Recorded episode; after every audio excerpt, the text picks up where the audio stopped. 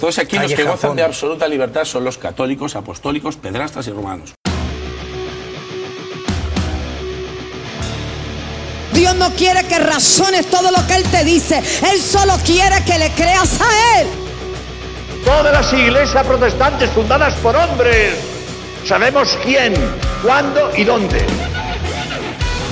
Sabemos, su nombre no es Mohammed, su nombre no es Confucio, su nombre no es Buda, su nombre no es Allah, su nombre no es Papa Benedicto ni Papa Frita. Y como que al Espíritu Santo le han metido en una jaula y solamente, aleluya, lo hacen accionar cuando ellos quieren. A mí no me cabe en la cabeza que hay un infierno eterno. Pues mira muchacho, a mí no me extraña que en tu cabecita de pulga no quepa esto. Hay muchas cosas que no caben en tu cabecita de pulga y son verdad. Pero no quiero perder tiempo con, con vanas repeticiones, diciendo aleluya 20 mil veces, aleluya, aleluya, aleluya.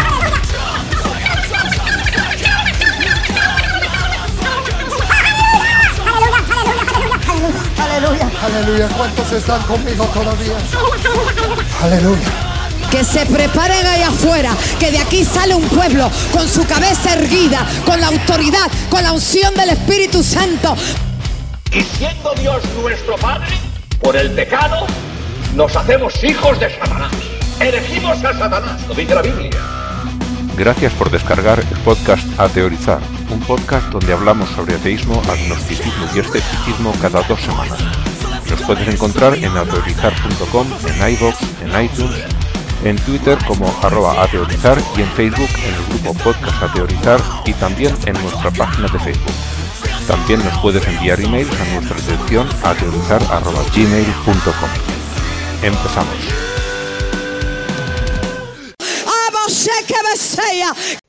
Hola, bienvenidos al episodio número 259 de Ateorizar, tu podcast en español. Y hoy estamos sin invitados, pero hemos acudido los tres. Hola, Blanca. Hola, buenas noches. Bueno, buenas noches porque aquí es de noche. Sí. Hoy estabas dudosa de si entrarías a la hora o no, pero al final Al final sí, al final sí.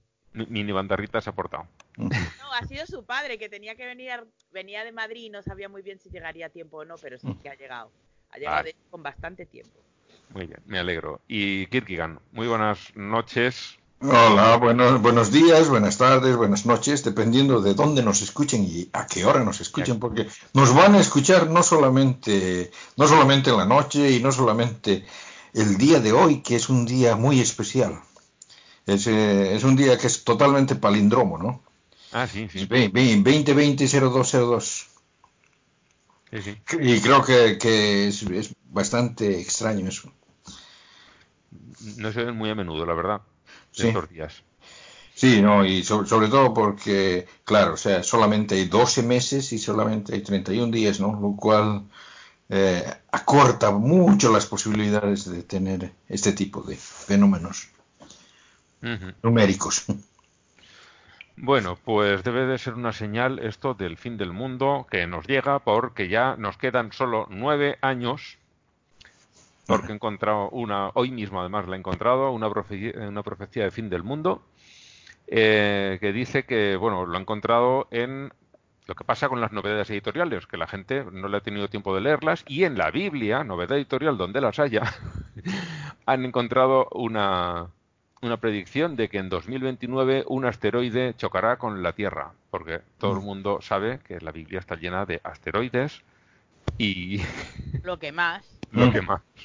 No, sa- sabes de que eh, a mí me han hecho alucinar otros otros señores de que, mm, o sea, que tú, tú, tú sabes el- la, la cuestión es del Atrahasis, que es el, la- el libro del origen eh, sumerio, lo más antiguo que hay. Es en las culturas más antiguas que existen, ¿no?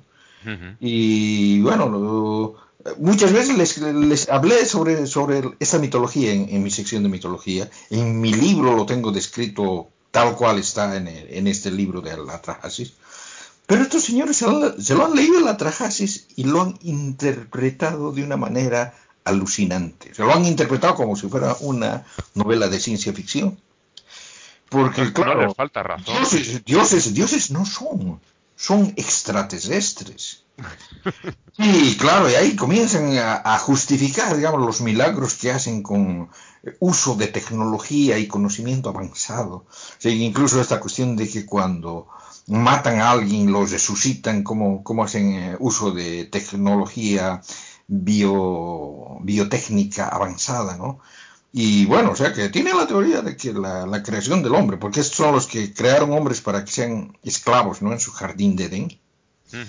Y bueno, lo- dice, dice que los, que los hicieron por haciendo, ¿cómo se dice? Ingeniería genética, modificando genéticamente a los, a los monos, ¿no? Y, y claro, o sea, ti- tiene, tiene una interpretación alucinante, ¿no? Y bueno, yo, yo dije, bueno, es divertido, pero me encuentro, no, que esta cuestión es una secta grande. una secta grande. Oye, oye, oye. O sea, que hay para todo. Y, y estos, y estos son los que dicen que también viene, se viene el fin del mundo.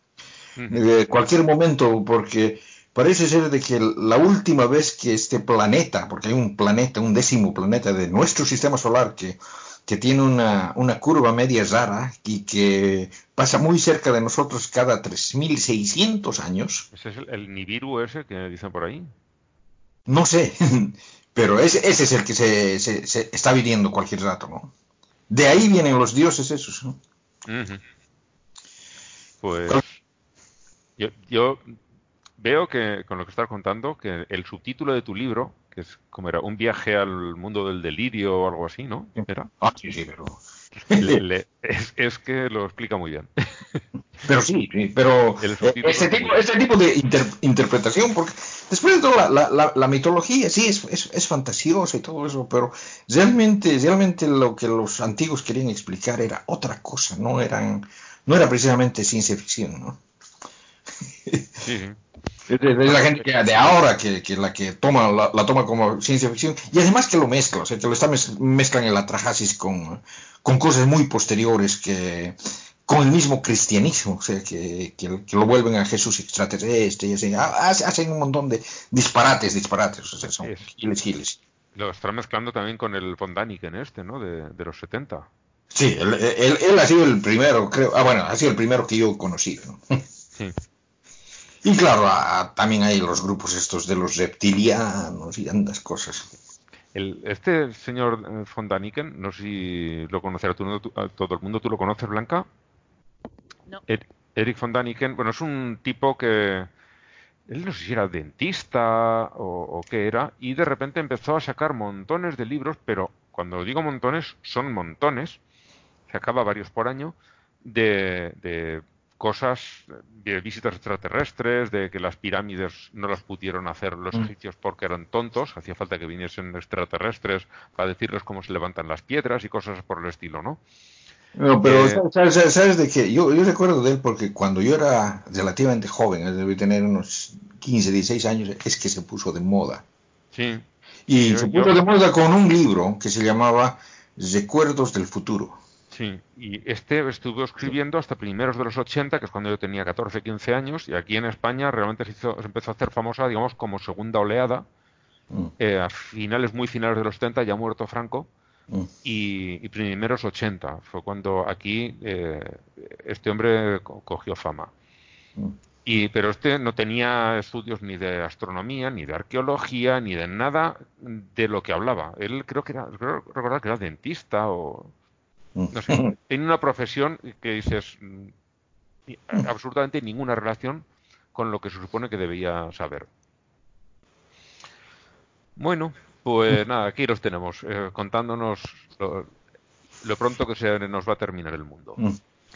Eh, empezamos ya mandando al carajo. Eh, Kirkigan, ¿tú tienes a alguien? Uy, Blanca, me Eh, parece que no has entrado a ver el bosquejo. Y yo no... No, en- estaba a punto de abrirlo ahora mismo. Porque no veo tu, tu iconito ahí. No, no, entro, entro ahora. Sí, no. No, me, no me saques a la palestra como si- Mira, mira, yo, yo, yo voy a mandar al, al carajo. Como pri- dice Manolo, no me tires al medio. Eso iba a decir yo. Te estoy tirando No. al medio, como dicen en Puerto Rico. Está cabrón esto. Ah, cabrón. Ah, cabrón. Bueno, eh, eh, les voy a mandar al, al carajo directamente porque me, me hubiera afectado si hubiera sido miembro de esa iglesia. Eh, a la iglesia metodista mm, el- el Grove United de Minnesota, ¿no? Sí. Eh, porque ha pedido a mis eh, a la gente de mi edad que, que ya no vayan a la iglesia, ¿no? Que se vayan, ¿no? Para poder atraer así a los más jóvenes. Ujú. Sino es eh, expulsarlo, es, es discriminación, es discriminación, o sea, Como se, se está diciendo, edadismo. sí, sí, sí, es Pero esos- yo, bien, tú tira a los mayores y buena suerte para atraer a los jóvenes, les digo yo. Es que esto también podrían haber estado, eh, si no me hubiera cabreado tanto, podrían haber estado también en el en los Coello. Porque Sí, me sí. parece que se van a quedar sin unos y sin otros. Mi impresión. No, porque, porque yo, te digo, o sea, los, es que los jóvenes no van a la iglesia porque hay muchos viejos. Eh, No, me parece que no. Que no sí, es la eh, razón.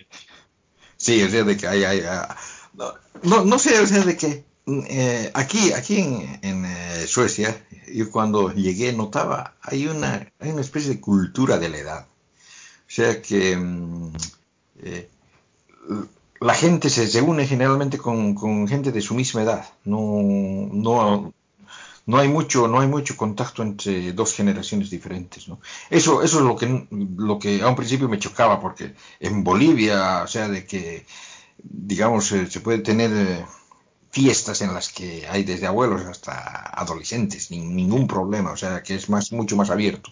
En España Pero- lo mismo. Pero aquí, aquí es mucho, mucho más es- estati- es- estatizado, ¿no? O sea, es para los changos de 18 años. o sea, los de 17 no están bienvenidos, un poco así. Y bien exagerado, ¿no? Aquí no, aquí, a ver, si tú montas una fiesta con tus amigos, estás con tus amigos. Mm. Pero en cualquier pueblo, bueno, si alguien ha visitado España, sabrá que en cualquier día del año, en algún lugar de España es fiesta. Porque Sí. cada, cada pueblo tiene como mínimo unas fiestas y algunas veces dos, las de verano y las de invierno. Yo, eh, poco, poco, una, una solo, no sé. Mínimo, mínimo tienen una. Pero normalmente Nosotros en hay dos. tenemos tres, ni Mm. más Sí. ni menos. Eh, o sea, de que, de que lo que, lo que yo, yo, yo constato nuevamente es de que eh, hemos sido colonia española durante mucho tiempo. Porque, porque- porque en mi país es exactamente lo mismo. Y quizá peor. Y os, y os habéis quedado cosas buenas, ¿eh? Lo de la fiesta, Oh, sí, sí, sí.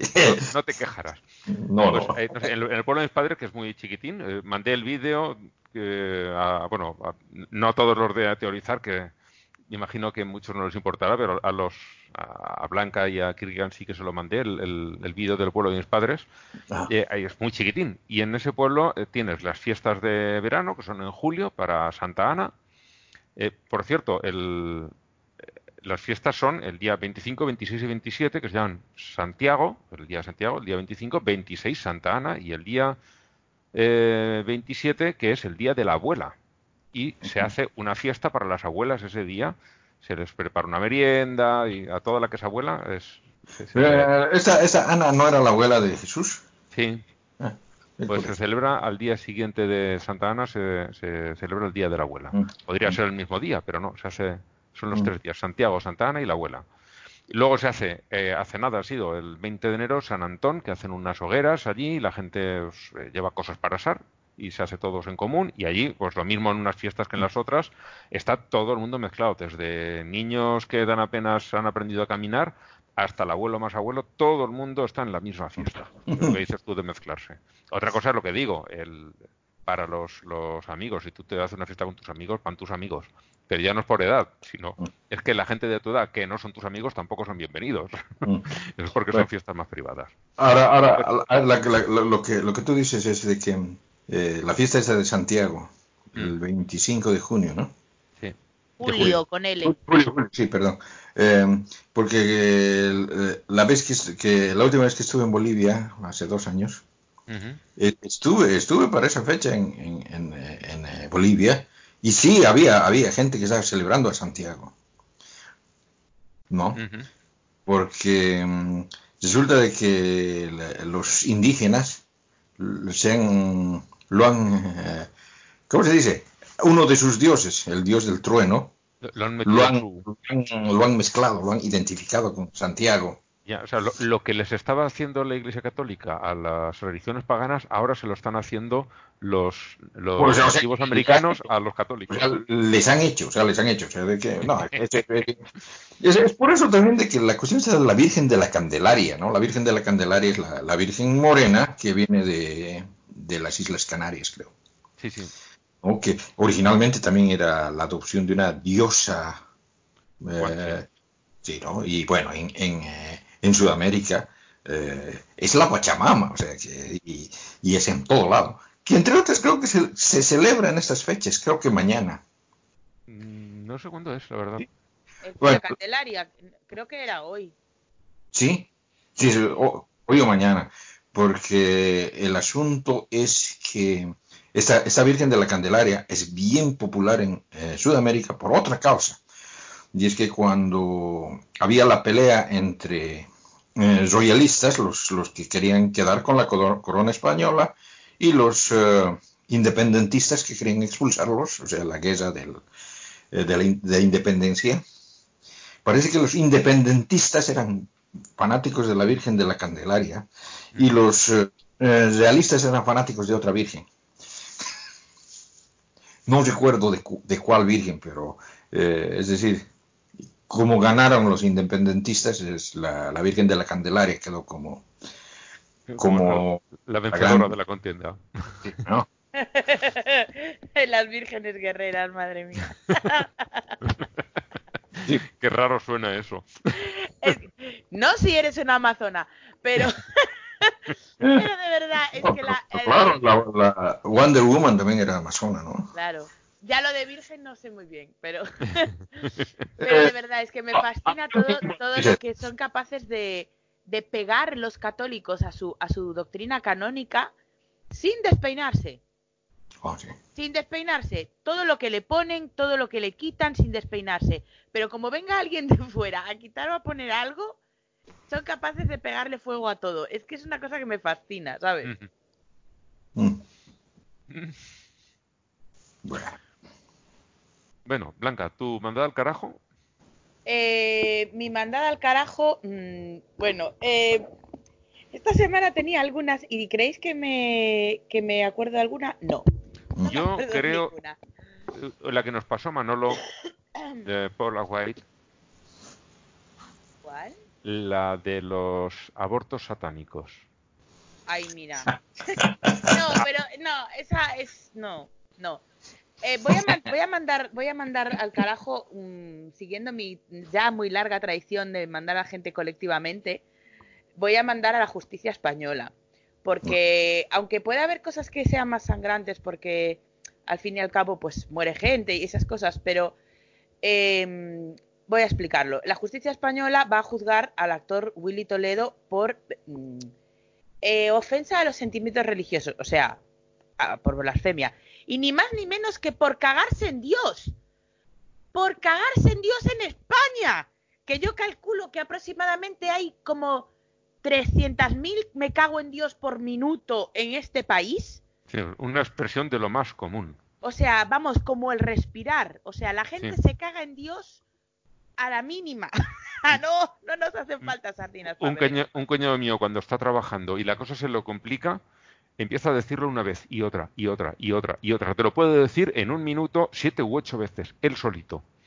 Cada esfuerzo, y yo me cago en Dios, yo me cago en Dios, y otra vez, y otra, y otra. En Dios, en la Yo- Virgen, en todos los santos, los santos uno a uno, o sea, Pero él solo dice me cago en Dios y yo me troncho de verlo porque pobre. Pues nada, que este señor, contra todo pronóstico, pues va adelante el juicio, que es que es una cosa, el hecho de que haya un marco legal en una democracia avanzada de la Unión Europea para, para que alguien pueda denunciar a alguien por decir me cago en Dios, es que, o sea, mm, me resulta inconcebible y espero que el gobierno que tenemos ahora se atreva a echarle cojones y eliminar esa puta mierda de delito de nuestro código penal, porque es una vergüenza y, Y- ya está. y no somos los únicos que lo tenemos, ¿eh? No, no, Están más sé. países. Pero eso no quita para que sea una vergüenza tenerlo ahí. Vergüenza. una auténtica vergüenza. Una vergüenza. Porque además pasa como siempre. Sentimientos religiosos tiene todo el mundo.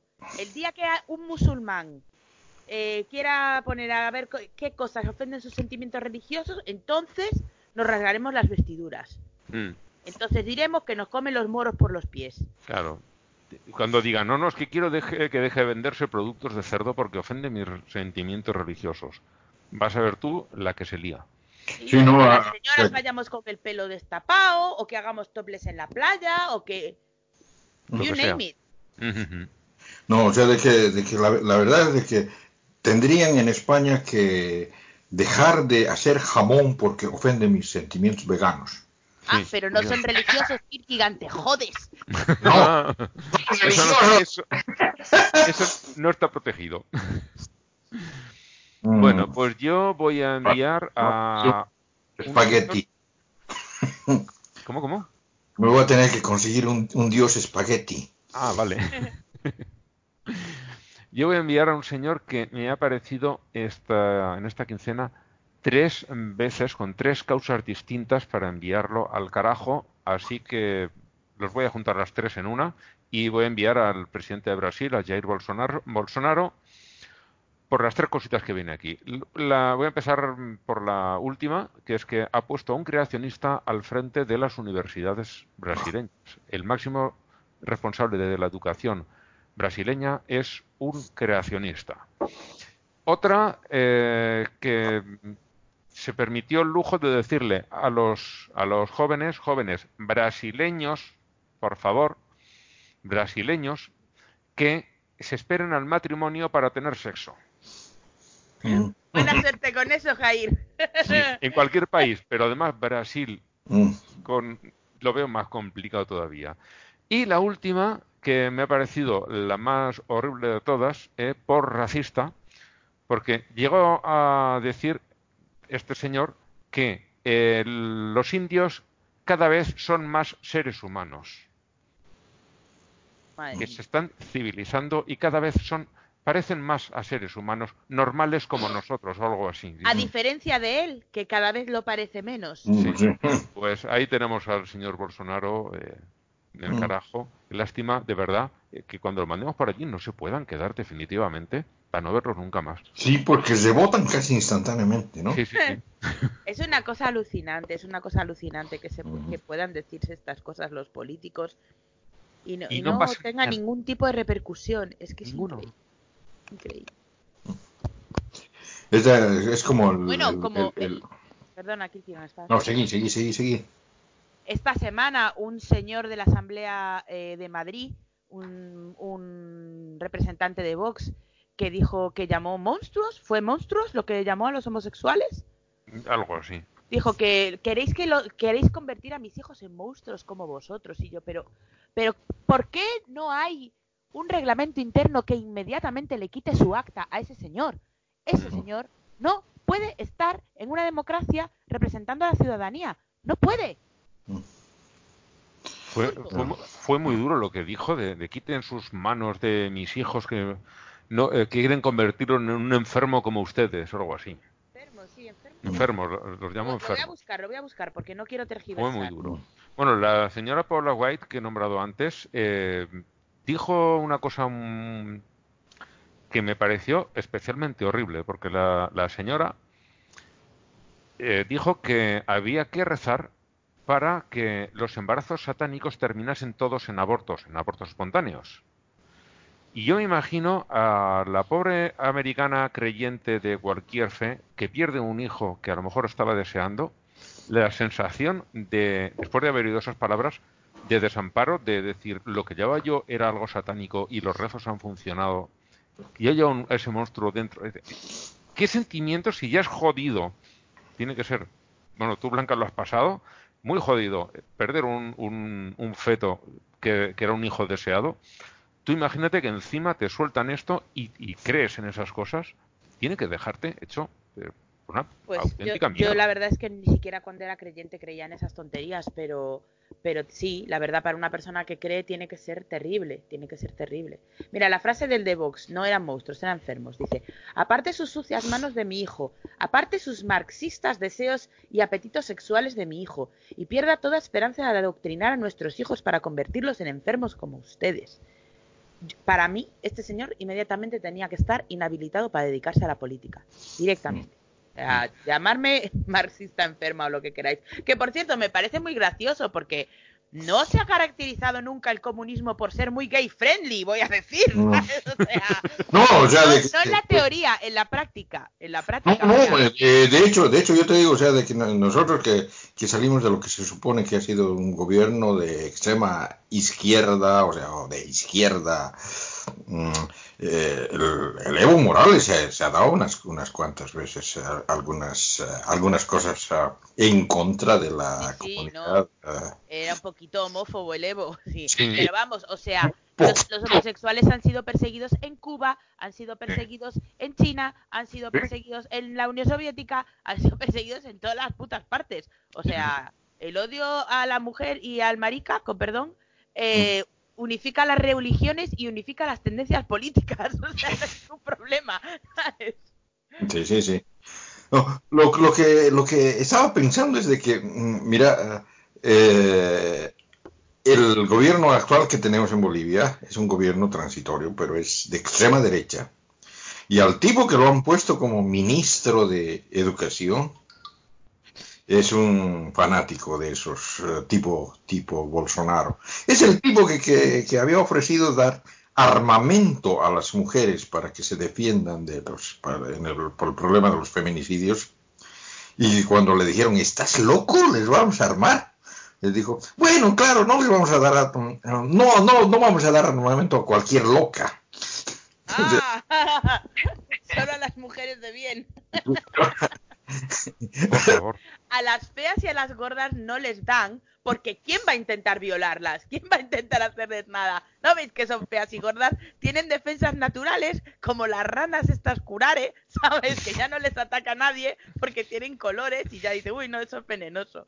No, no, además, además, además, bueno, o sea, es- este, este señor es indígena, es de, de la misma etnia que, que Evo Morales, pero eh, lo ha dicho alguna vez, o sea, él, él cree el machismo es una parte de la herencia europea y que no, no es ningún problema en las comunidades indígenas. Pues algo me dice a mí que... En, en la realidad, eso no es verdad. Por- Eso te iba a decir. porque, porque los feminicidios y los problemas eh, eh, de las mujeres son igual o tal vez incluso mayores en, en- en- en, comunidades indígenas. O sea, Son que no es totalmente universales. Sí. Claro. Sí. Es que es como cuando te salen con el tema ese de que mira cómo iba vestida. Digo, claro, porque en Afganistán no violan a ninguna, ¿sabes? Y sin embargo en la playa las violaciones son en masa. Sí. Lo cual Yo, demuestra yo que la mismo, cada vez que voy a la playa, no puedo evitar violar a cuatro o cinco, evidentemente. Eso si vas solo por la mañana, ya si Claro, pasas el claro. día entero, tiene que caer alguna más. Y cuando voy a esquiar, con esas ropas que llevan, pues a ninguna. Nada.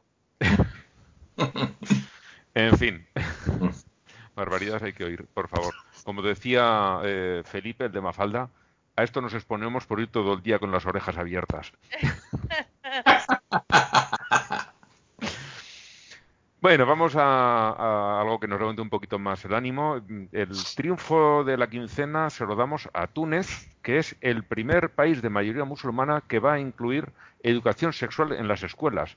Y no es que se lo vaya a dar ya a, a los de edu- educación secundaria, bachilleratos o no, no, a partir de los cinco años. Sea, un están haciendo las cosas bien. Me gustaría ver los contenidos. Sí, pero solo el hecho de que se plantee. Otra cosa que digas, no lo acaban de hacer bien. Pero, Ya, pero es el- que depende de lo que. Porque puedes dar educación sexual para enseñarle a las niñas que no sean guarras, para. ¿sabes? Sí. Hasta que vea lo que les enseñan, no me voy a alegrar. Bueno, a ver, Túnez mm, es una anomalía en muchísimos aspectos dentro del mundo árabe.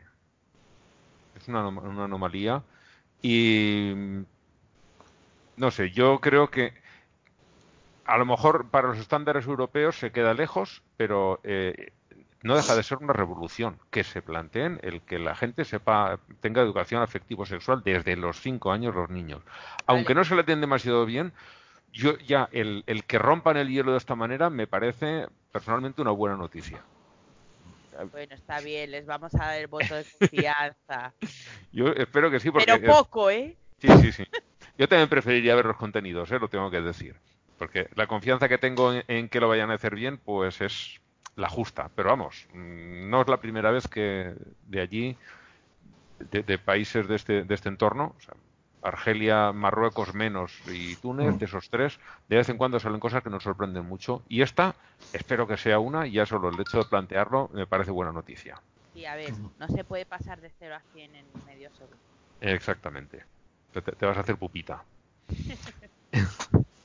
y What the Fuck he traído dos. El primero es una conductora de Pensilvania que hizo el Jesus Take the Wheel, eh, y chocó deliberadamente contra otro coche que venía de frente porque decía que Dios estaba poniendo a prueba su fe. Ella salió con unos golpecitos de nada, los otros dos heridas de poca consideración, pero no debían ir muy deprisa, consiguieron más o menos esquivar el coche para que el impacto se minimizase. Pero lo que cuenta la policía es de verdad muy loco. Dice que la mujer eh, decía que ella tenía perfectamente claro que no le iba a pasar nada porque se había puesto en manos de Dios. Y, dice, y los del otro coche dice, ah, ya se apañarán, Dios iba a cuidar de ellos en cualquier caso, les pase lo que les pase. Y si los hubieran matado, no, no, pues Dios hubiera cuidado de ellos. O sea, totalmente enajenada. No, pero claro, y además que si, les hubiera matado de verdad, le hubiera dicho de que era, era seguramente la, la, voluntad de Dios. Claro. Yo, es que me fascina ver en el mm. siglo XXI que, a ver, estamos en 2020, ya va un quinto de siglo XXI que hemos pasado, ¿sabes? Y que, y que haya gente con este pensamiento absolutamente medieval. Es que es medieval, es pensamiento medieval. En un país que nos ha dado Internet, los viajes espaciales. Sí, sí, que no estamos hablando de Yemen, ¿sabes? Con todo mi respeto a Yemen, pero el nivel De educativo y cultural del país, por desgracia, pues no es el que debiera. Y mm. ves eso en ese país y es para alucinar. Mm. Y, luego está otra señora, la, Sheila Silinsky, que es una locutora de una radio cristiana. Eh, ha salido en, el Ateo Amistoso dos, eh, dos noticias de lo mismo, porque en la otra dice que espera que dentro de poco se demuestre que ella, de lo que dice, es cierto. Afirma que Michelle Obama es un hombre todo peludo que se parece a Chewbacca. Blanca, tu cara es de what the fuck, que es, que, es, todo muy loco. No sé. ¿Por qué? es que no tengo palabras porque es que no.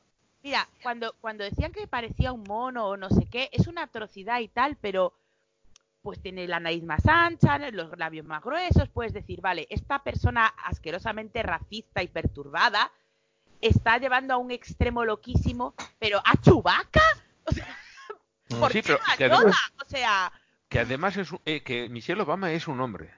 Sí, por supuesto, es un hombre, claramente se ve que es un hombre, las niñas las compró en el Prica, ¿sabes? Un día por allí, mm. o sea, no sé, no, no, tiene pies ni cabeza. Aparte a Chubaca, pero, pero si Chubaca no tiene apenas rasgos, es todo pelo. A ver, no sé.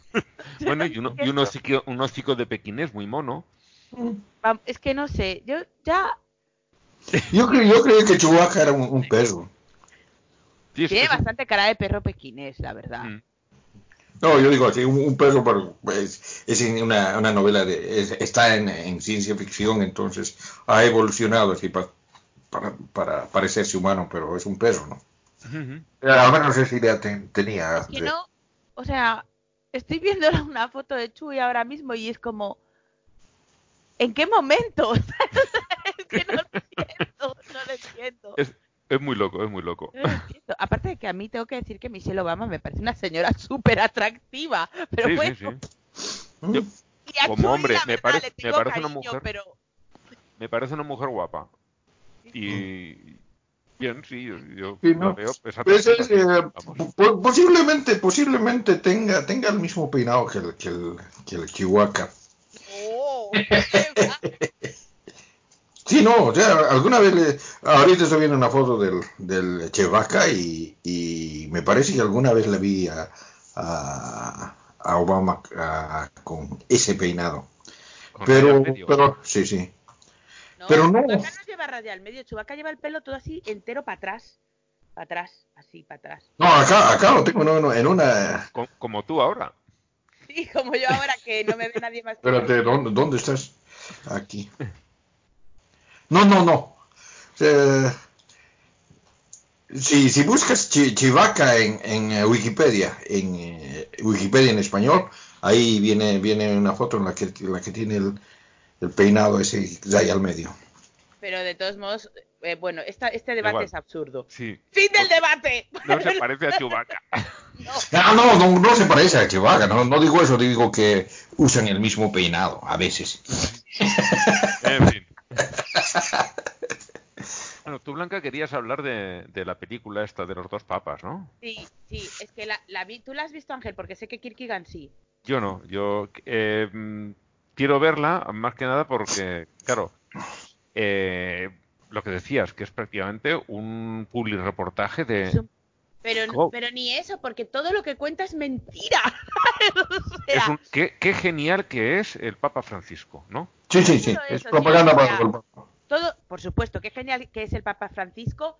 El Papa Ratzinger tampoco era tan hijo de puta. Y, y, o sea, el, el artificio que utiliza para, para contar esa historia, ¿no? Que es un, un supuesto encuentro entre Ratzinger cuando era Papa y Bergoglio cuando era todavía arzobispo, cardenal, perdón, no ocurrió. Eso ya número uno. Luego pinta a un Bergoglio durante eh, el presente, o sea, ya ahora en el siglo XXI y durante la dictadura, que no era así. O sea, es que yo me puse a investigar y no, No. hay una puta Sí, cosa sí. en esa película que sea cierta. Mm. Sí, sí, no, o sea, Los nombres. Sí, no, bueno, o sea, el, el eh, Bergoglio cuando, cuando había la dictadura en, en Argentina estaba a favor de la dictadura. Sí, Ni más menos. No, y más que colaboró, estaba así a favor, o sea, que estaba. O sea, mira, en, ese- en esa época habían dos tipos de curas, o los curas que estaban en contra de las dictaduras y los curas que estaban a favor de las dictaduras. No había nada al medio, no había... es que la película lo pinta a él como que a él la, la dictadura le parecía fatal, pero que él había hecho lo que había hecho para salvar a los jesuitas. Pero no Sí. ponen declaraciones que hizo él, que yo las he visto. En plan, la gente que no se meta en líos y no le pasará nada. Sí, sí. Yo recuerdo el testimonio de. Creo que era un, un cura español joven de estos, de los curas obreros que salieron en, a finales del franquismo, que fue a- huyó de España perseguido, fue a Argentina y allí lo Madre. trincó. Pobrecillo, ¿cómo Sí. se le ocurre? Ahí lo trincó la, la- la dictadura y alguien fue a pedirle a este que era ya cardenal que intercediera por él y no le dio la gana y lo desaparecieron. sí. No Sí. quiso. Dijo que, eh, no sé las palabras, el- el- la persona que fue allí a pedirle a, a Bergoglio que, que intercediera por él, dijo las palabras, pero eh, vino a decir algo eso de si no se hubiera metido en lío, si no fuera un puto rojo, poco menos, no le hubiera pasado nada. O sea que Oh. este tiene de, de, de papa cool. El Pues es culo. eso, o sea, ellos vienen a blanquear el pasado de, de Bergoglio y también el tema de- del apoyo de Ratzinger a la pederastia, o sea, apoyo a la pederastia no, pero No. el encubrimiento de los pederastas, etcétera, etcétera. O sea, es de verdad lamentable. Eso sí, las interpretaciones son buenísimas. El, el, el, el- el An- el- el Aníbal ah, lo hace muy bien de, ¿Qué no hace De señor? de Ratzinger, sí. O sea, que el, el, el papel de Ratzinger debe ser uno de los más difíciles de hacer, porque, mm, porque ese tipo era, era, era un tipo malo, malo, sí, malo. Directamente tenía cara de malo, hablaba como malo, pensaba como era un malo. Y, este eh, eh, sacaron el meme porque había un momento en el que la- el cuello este que llevan por encima se- de una ventorada se lo puso por encima y lo ponía al lado de, de Palpatine, del emperador de, de la guerra de las galaxias, del malo, malísimo. Y eran clavados. Sí, sí, Pero es sí. que de hecho en esta película, el, el- la, la interpretación que hace.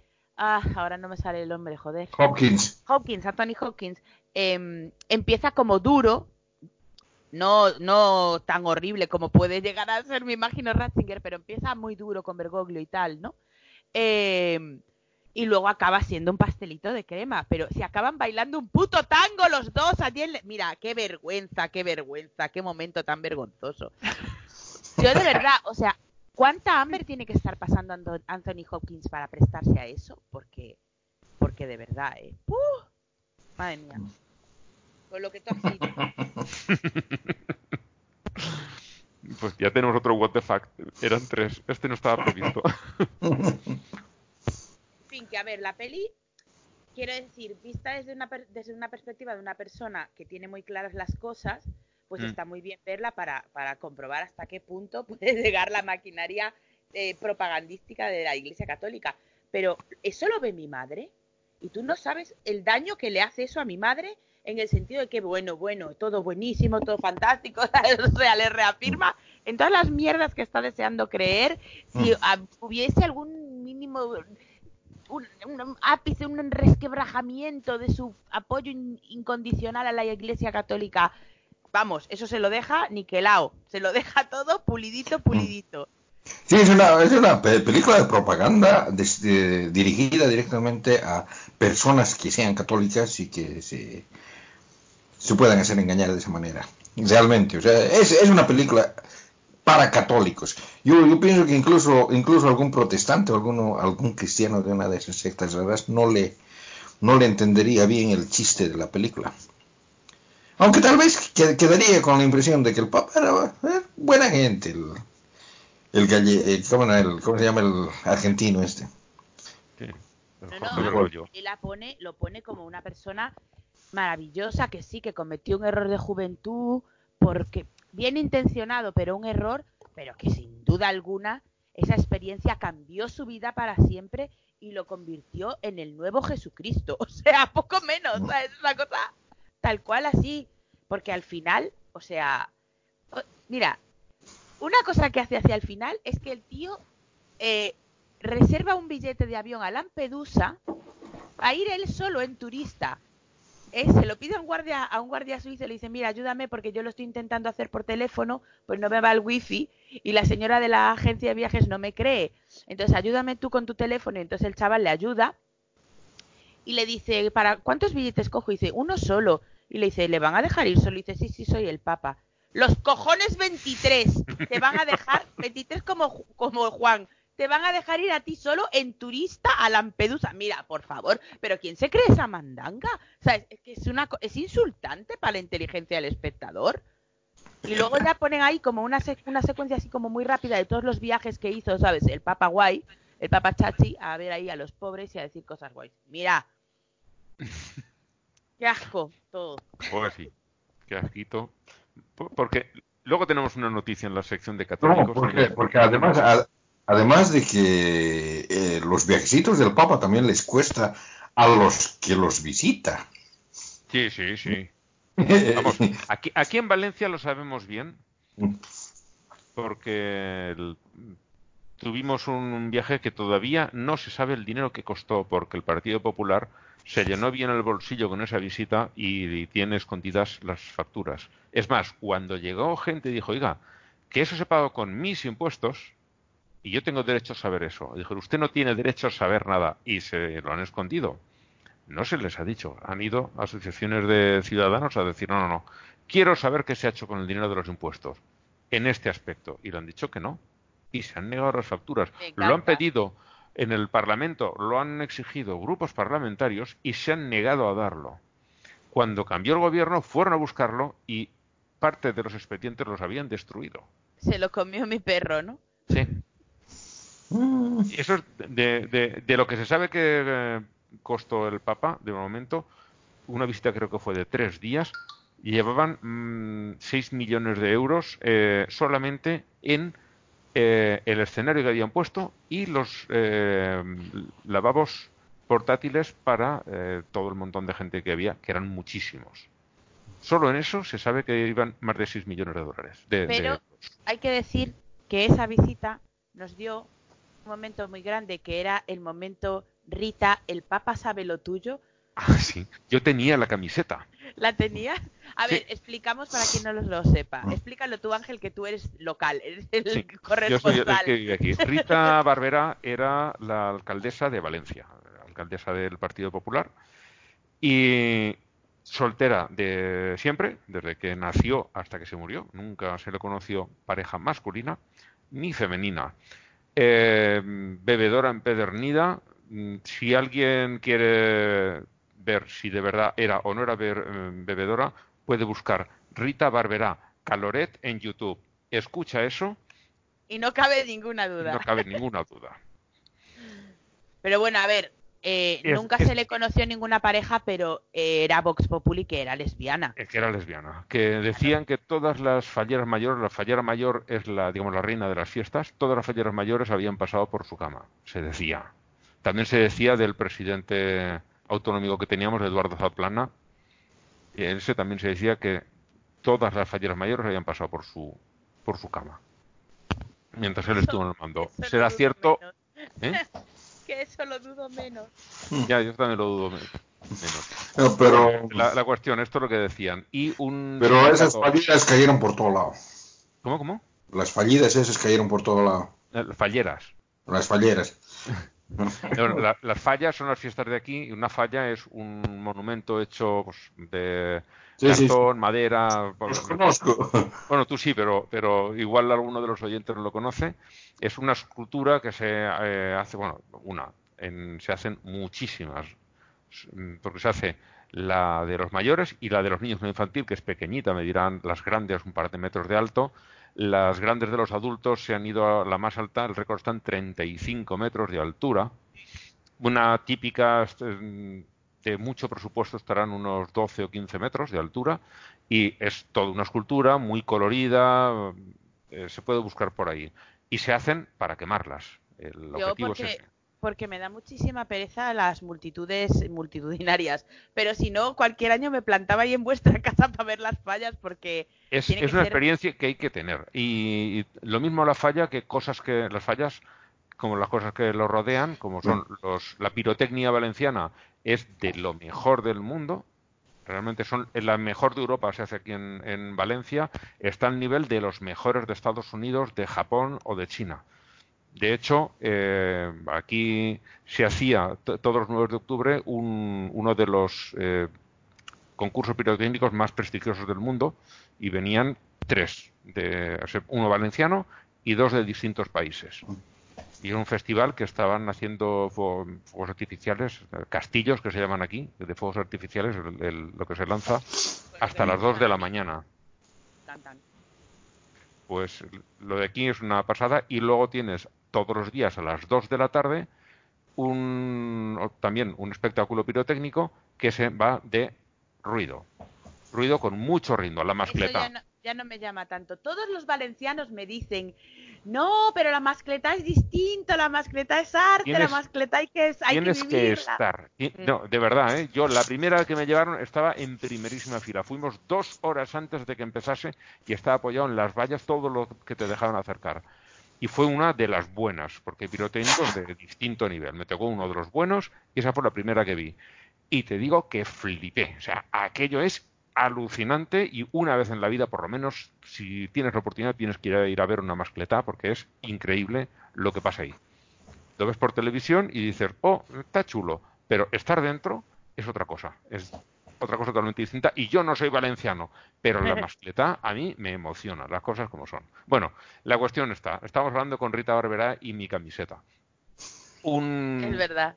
Un sindicato anarquista de aquí, eh, CGT, y yo tenía compañeros que eran de CGT, eh, hizo una camiseta en la que cuando venía el Papa ponía Rita, el Papa sabe lo tuyo porque lleva a recibir al Papa.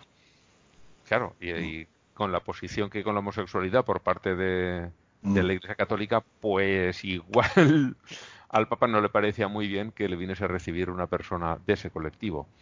No solo eso, sino que aparte de eso ha sido ladrona, corrupta, alcohólica, digamos que no era un, un dechado de virtudes. de virtudes. Era, era como, era como un señoro de superderechas, pero en cuerpo de mujer. Sí. Totalmente, o sea, era, Mm. era Jesús Gil hecho señora. era una cosa muy, muy grande lo Sí, de porque la, la voz también, la voz de típica de alcohólica y fumadora, muy ronca. y los, los- las maneras de conducirse, los todo, todo, todos los los mm, La prepotencia, de el- la masculinidad tóxica más chunga Sí. del señor con poder y rancio, todo en Rita. Era Era así horrible. ella, era así. Mm. Bueno, no sé si traías sección tú, No, Kierkegaard. esta... Ah, perdón, me pensaba que me preguntabas a mí. Ah, bueno, Pero o- pre- o- pregun- preguntarle, preguntarle primero a Blanca. tú traías No, no traigo. tus, ya tus está. tuitadas. No. ¿Y tú, Mm? Sí, sí, yo estaba, yo estaba trayendo, ¿no? Que lo- sí, que lo habías comentado, que querías... Sí, no bueno, me acuerdo del tema, pero que lo, eh, lo comentado y dices, y de eso traigo la sección. Pues venga, dale, dale. Bueno, la, la, la, la, cuestión es de que, bueno, voy a, de, de lo que voy a hablar es de algo que se llama cristo- cristología, que es eh, una manera de medir eh, cuánto, cuánto de divino lo hacen, lo, hacen, lo hacen a Jesús o a Cristo en los evangelios y en, las doctrinas. Bueno, en realidad, el núcleo de las doctrinas cristianas están más o menos o bien en las epístolas de Pablo o bien en los evangelios. Eh, los que me han oído hablar de esto más antes, eh, y los que han leído mi libro, desde luego, saben que las epístolas atribuidas a Pablo no, son necesariamente escritas por una sola persona. De todas maneras, hay una mayoría de académicos que aseguran que siete de esas cartas son originales de Pablo.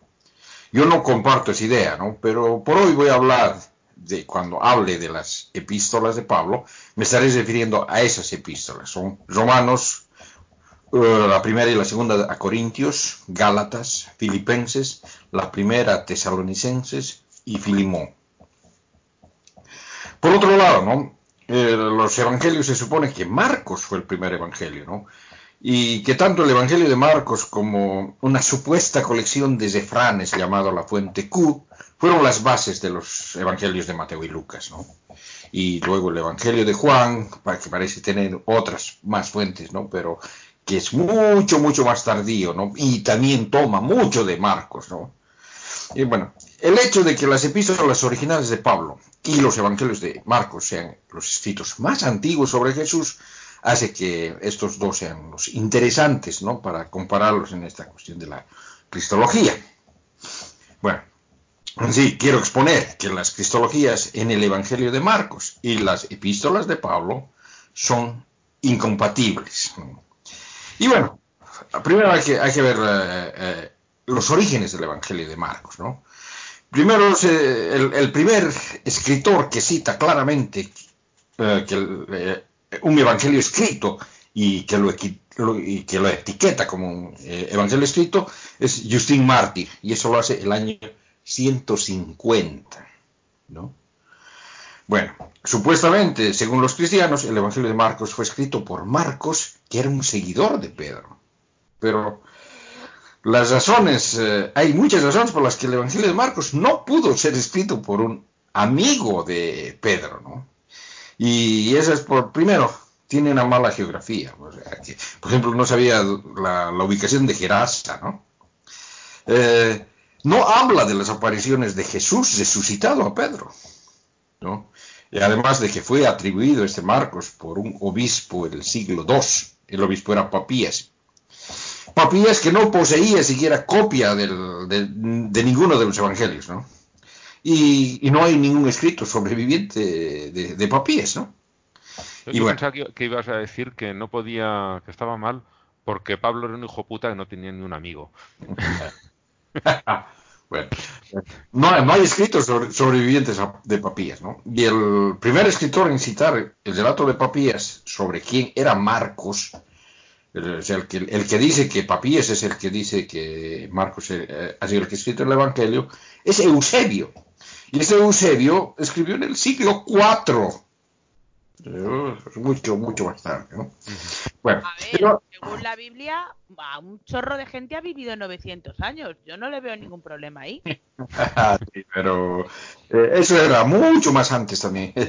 bueno, el, el Evangelio de Marcos fue compuesto en un escritorio, ¿no? Y, y ha sido en el, en el estudio de un erudito, de una persona que, que sabía, o sea, no, no es, no es el- la obra de un de un pescador, De un, de un fan, ¿no? De un, Sí. no O sea, es de un que- fanfic. no, no es, ¿no?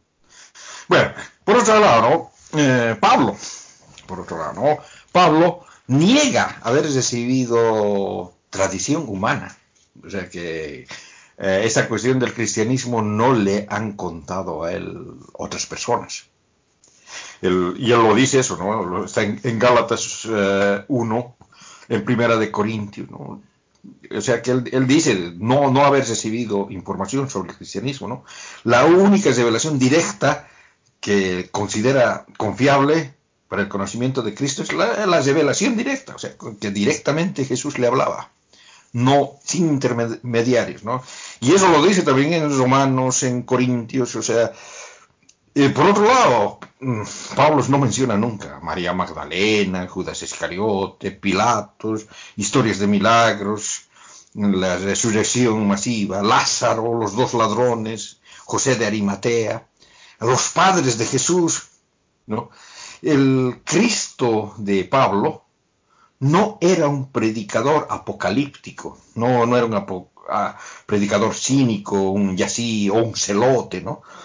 Era, el Cristo de Pablo era un ser divino, preexistente. Y el enfoque de Pablo está más en, la importancia de la muerte y la res- resurrección de Jesús, más que en una supuesta vida terrenal y sus enseñanzas, ¿no? No muestra ningún interés sobre la controversia de los primeros cristianos y el templo de Jerusalén, ¿no? Sea, la prédica apostólica que anuncia a Jesús como Salvador, ¿no? la narrativa de la pasión en el Evangelio de Marcos, son dos, son dos mitos diferentes y no tienen nada que ver el uno con el otro, ¿no?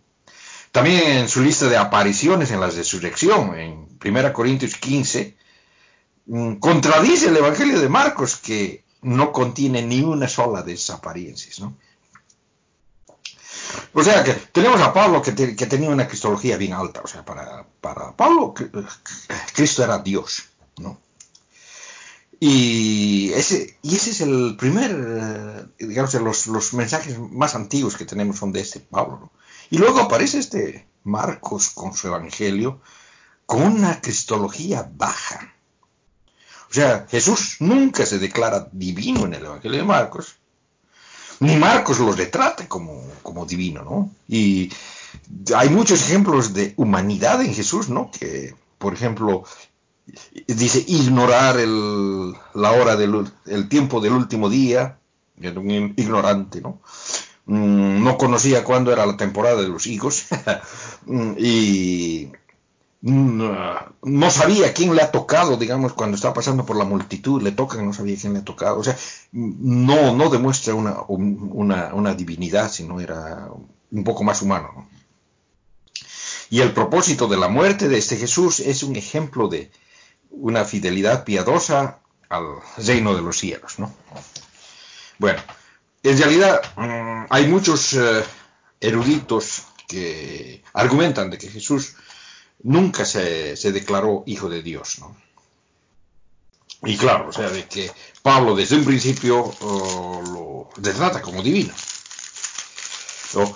Eh, en Marcos, cuando se usa la palabra Señor, simplemente parece referirse a un superior de manera espiritual, ¿no?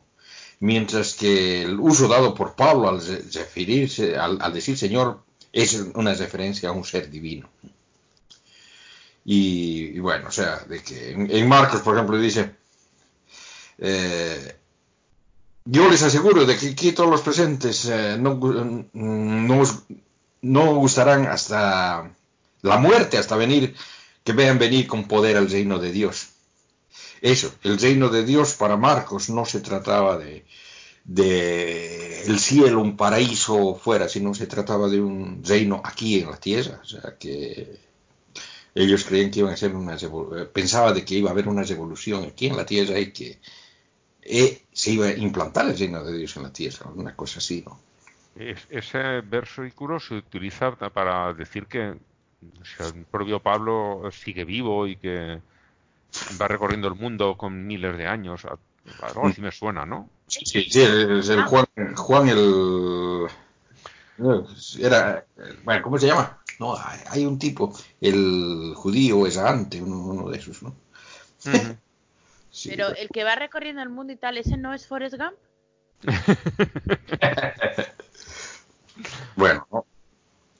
Bueno, o sea, hay una, una, una visión diferente de, de Pablo y la segunda venida, ¿no? Como, como Cristo, como agente divino, ¿no? O sea, en eh, Tesalonicenses dice, ¿no? Que el Señor mismo a la dada la orden a la- por la voz del arcángel y la trompeta de Dios bajará del cielo y los que murieron en Cristo resucitarán en primer lugar. Después nosotros, los que vivamos, los que quedemos, seremos arrebatados en las nubes junto a ellos al encuentro del Señor en los aires y estaremos ahí para siempre. O sea, de que tiene, tiene una, digamos, una, una, una expectativa bien alucinante, ¿no? Casi, casi de ciencia ficción, ¿no? Mientras que, que Marcos eh, es completamente... Todo, todo esto es ausente, ¿no? ¿no? No existe nada de esto. Se ve, se ve de que... A mí me parece de que lo, lo que ha pasado es de que primero es Pablo, desde luego, que tiene esa- esas creencias eh, alucinantes de un ser divino. Y luego viene, viene Marcos con que toma el personaje y lo baja a tierra. Y lo baja a tierra, pero realmente lo, lo ponen en, la tierra. Del mismo modo como que hay mucha, mucha gente que, que hoy en día, ¿no? La- las sectas estas que son de los eh, platillos voladores y todo esto, ¿no? Que agarran y leen la mitología de la antigüedad y, y los, los colocan como, "Ah, no, dioses no eran, eran extraterrestres y no, no hacían magia, sino que tenían eh, tecnología avanzada que podía realizar esto o este otro, ¿no? Es, es exactamente más o menos lo mismo. Y es, y es lo mismo que hicieron los escritores de la Biblia. Yo les he dicho muchas veces de que, por ejemplo, Sansón claramente es el dios Sol y Abraham era un- un- una representación de la luna. Y las historias que, que están escritas a nombre de esos eh, son, son de personas, de hombres que están viviendo en la tierra. Eh, o sea, lo que ha hecho Marcos ha sido exactamente eso con ese Jesús de, de Pablo. ¿no? Y claro, la, la primera versión en el Evangelio de Marcos no hay aparición de la resurrección. La intención de Marcos era terminarla así. o sea, eh, su final de Marcos es colgado, así que, que no se sabe qué. O sea, que, uno se queda con una duda, ¿no?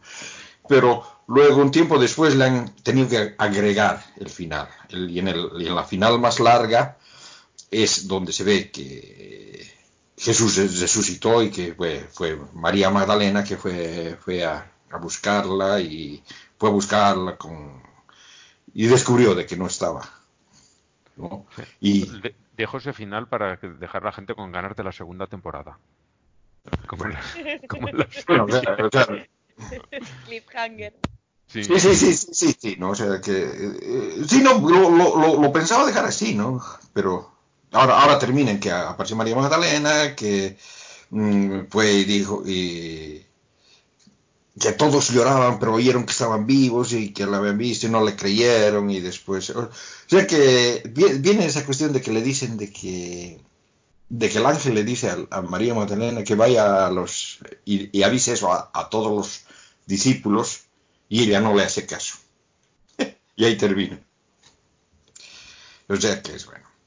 En cambio, en cambio, en, en, en, eh, eh, Pablo se ve de que se, dice de que ha, ha habido aparición, ¿no? O sea que dice que se le apareció a Cefas. No sé si Cefas se refiere a Pedro, ¿no?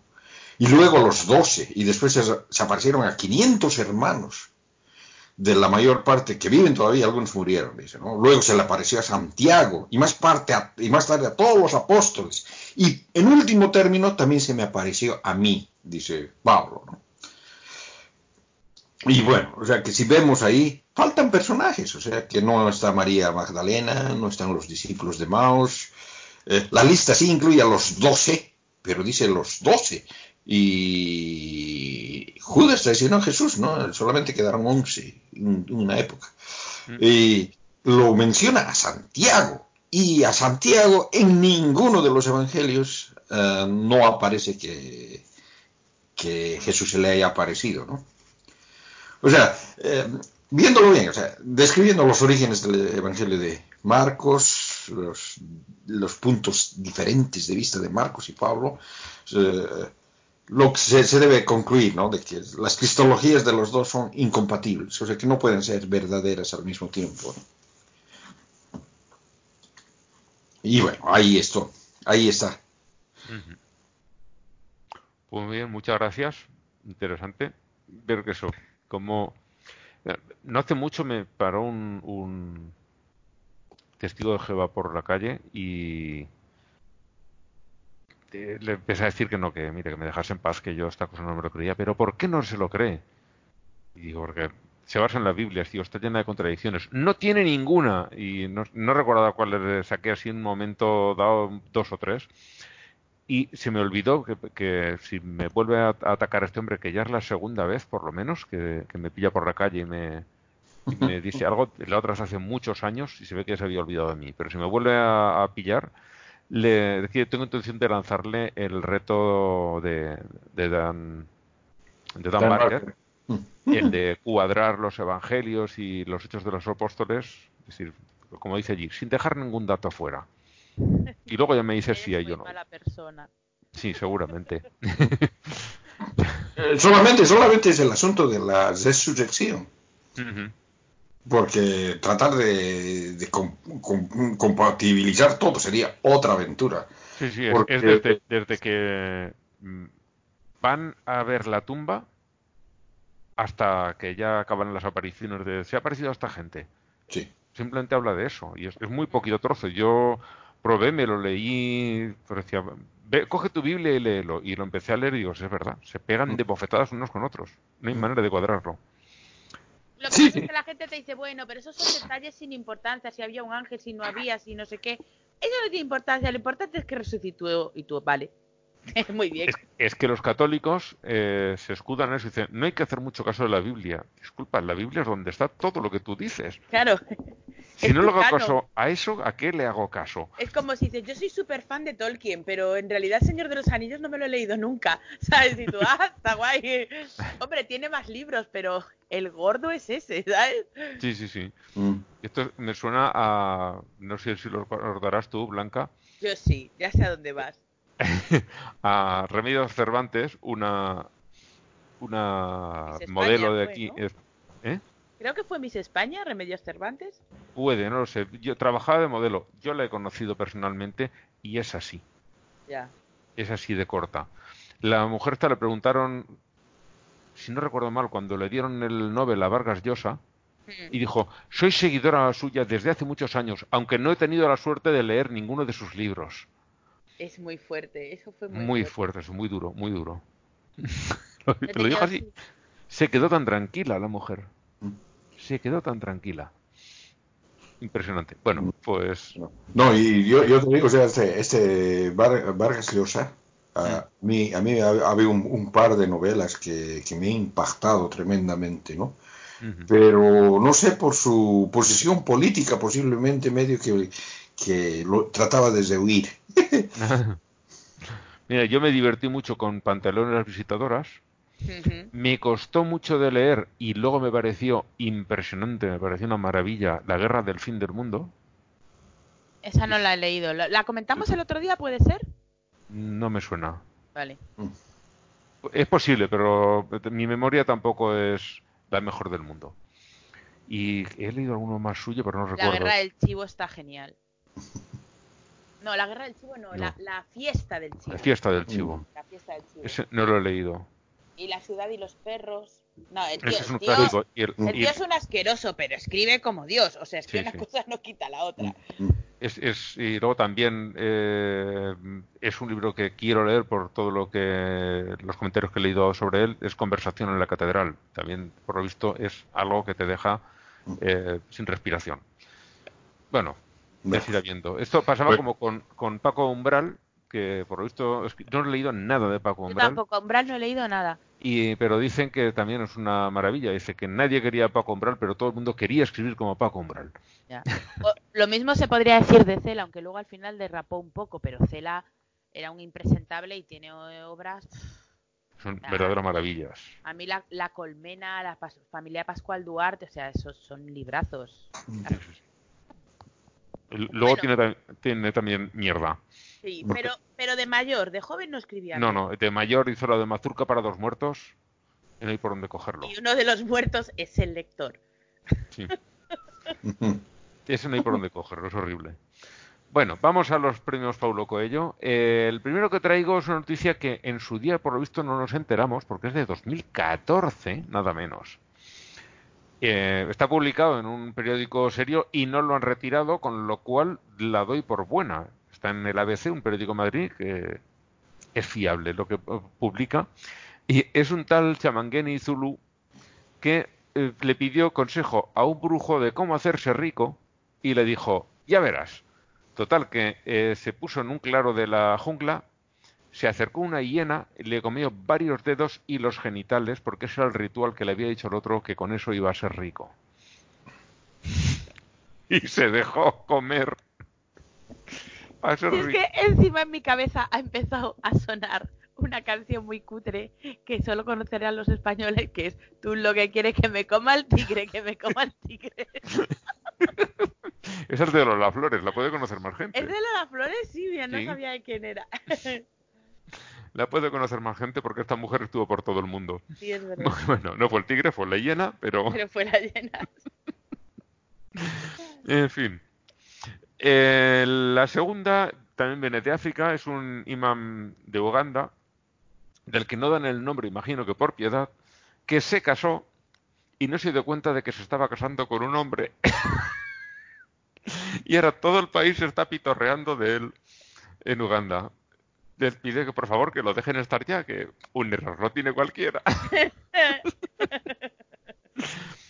Bueno, los terceros es eh, un grupo antivacunas que en Twitter está como Crazy, Crazy Mothers, número uno, Crazy Mothers 1, por pedir a la prensa que dejen de llamarles antivacunas, porque dicen que es ofensivo, pero es que eres antivacunas, y pidieron ayuda a Internet para mm, que a ver cómo que lo consigo. Y aquí hay... eh, Esta gente, no aprende. ¿cómo? O sea, ¿soy nuevas en Twitter? ¿Qué lleváis? ¿10 segundos? Es ¿Por que eh, solo hay un sitio peor que Twitter para pedir ayuda y es Reddit. No sé dónde entraron. No tengo ni idea. Pero yo cuando alguien pide ayuda en Reddit para algo, eh, es de- desternillante. Y estos son algunas, ver, en. Twitter, en Twitter puedes pedir ayuda y te ayudan para muchas cosas. Pero no pidas ayuda en Twitter como antivacunas para buscarle otro nombre a los antivacunas porque, o sea, Bueno, aquí hay unos, unos poquitos.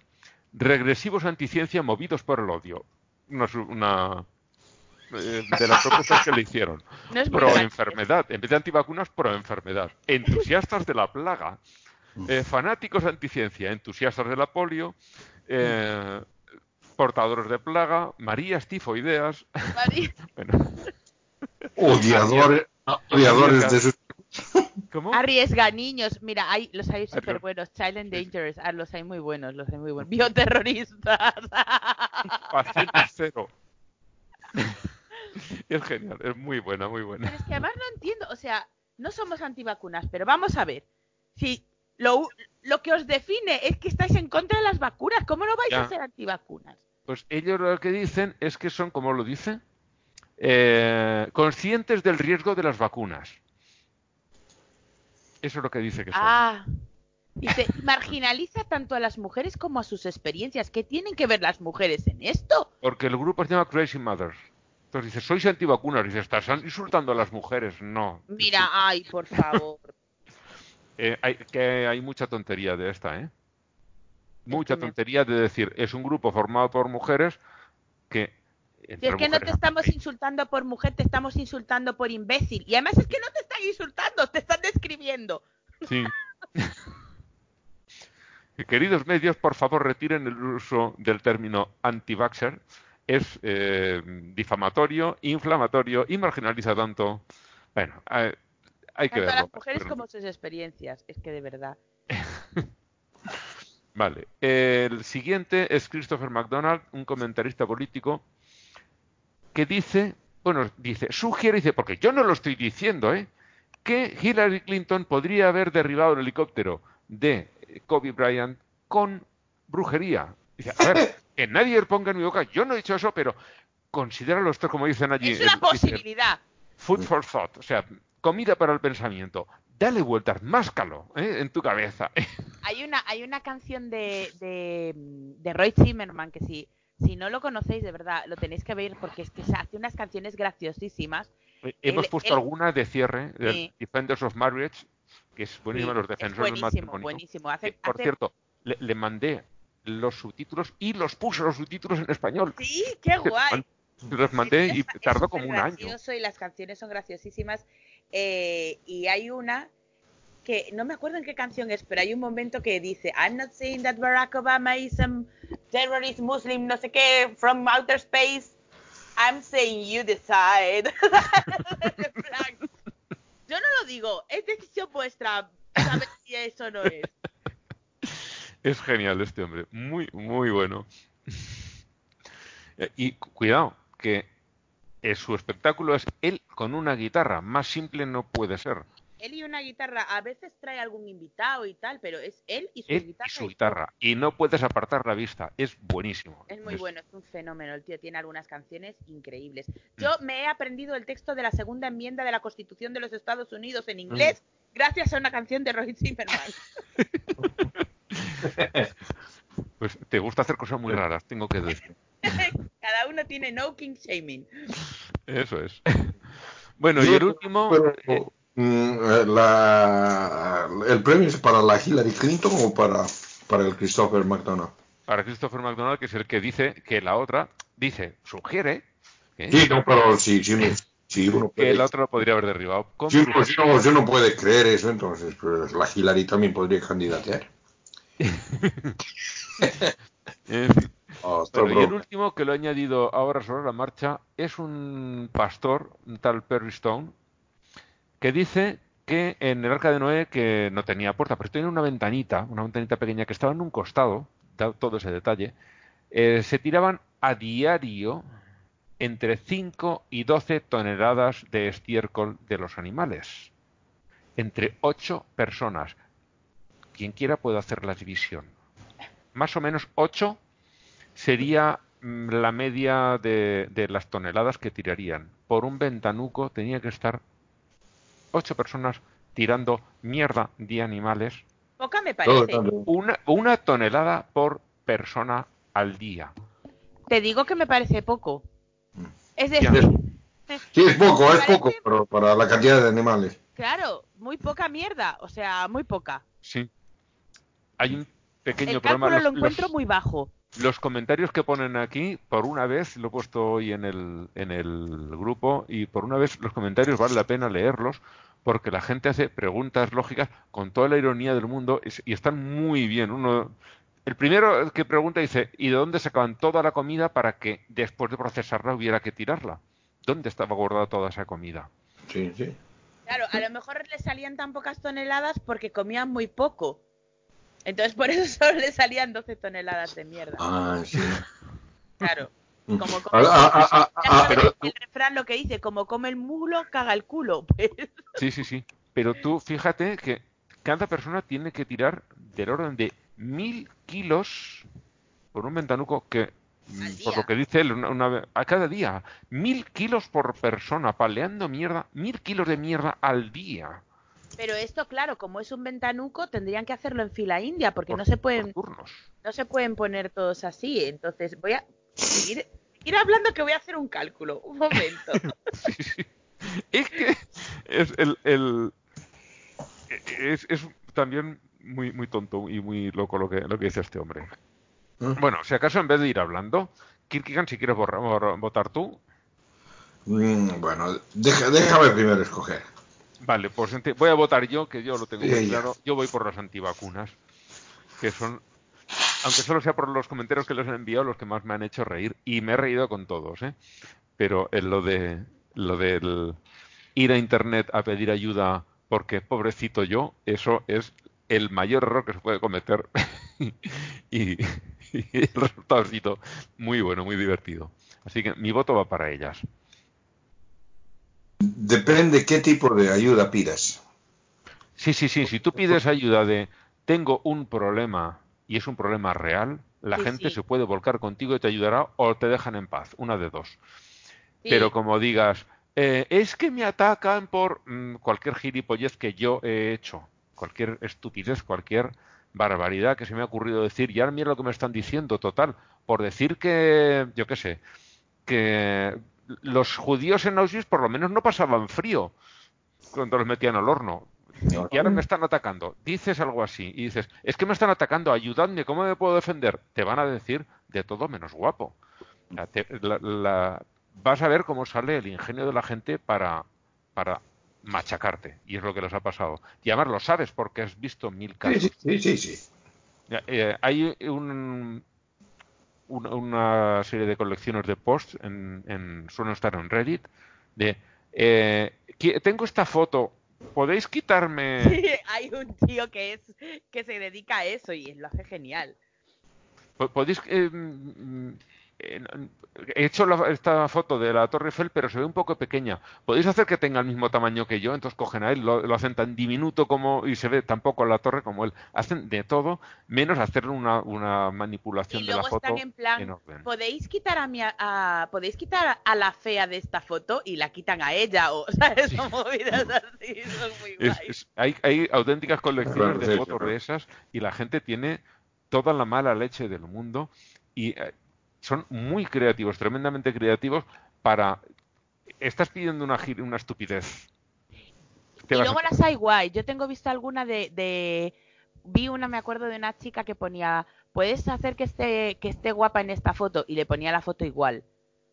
¿Sabes? En Ah. plan, ya eres guapa, no tienes que hacer nada. Esa me gustó. Sí, es- pues ves, también te pueden Sí. sub- a- alegrar el día. Vale, he hecho los cálculos de la caca, ¿vale? Mientras que se lo piensa.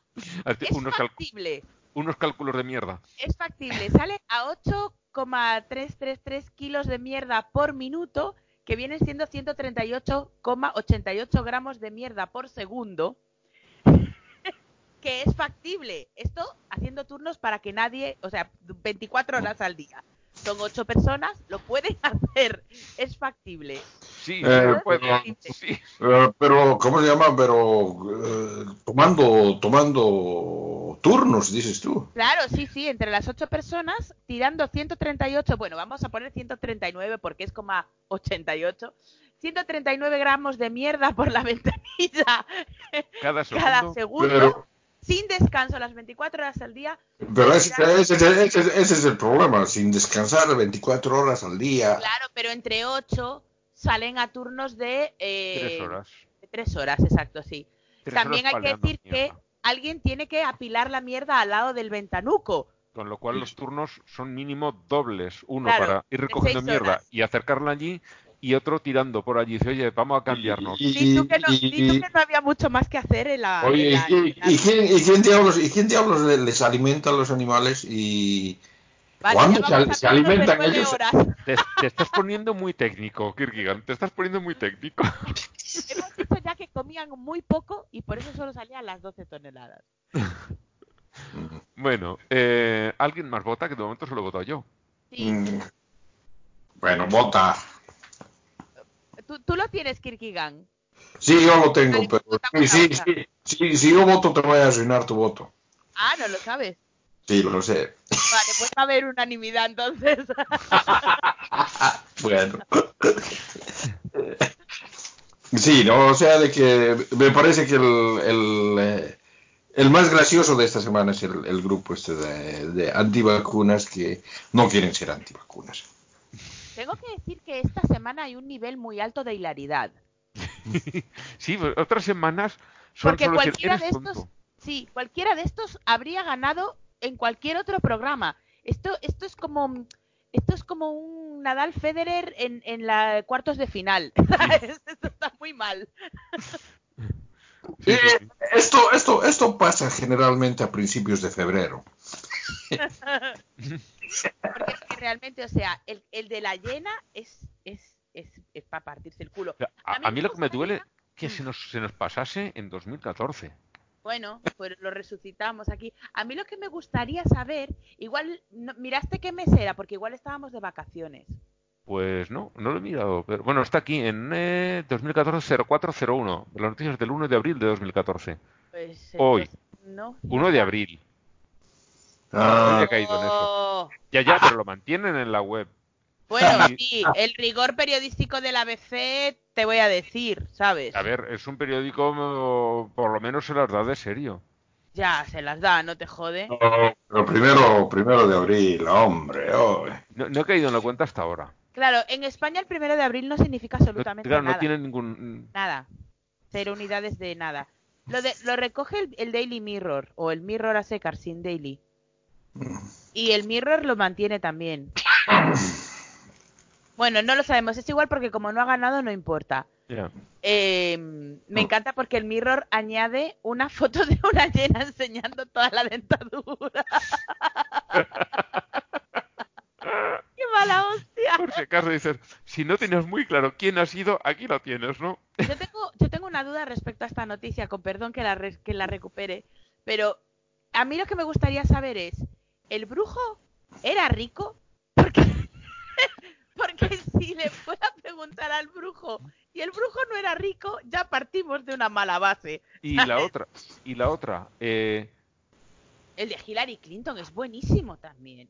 sí, sí, sí, sí, O sea, es que este, este, esta quincena hay nivelazo. hay nivelazo. Pero lo, lo del, lo del ritual de este, ¿con, con qué gente lo ha probado?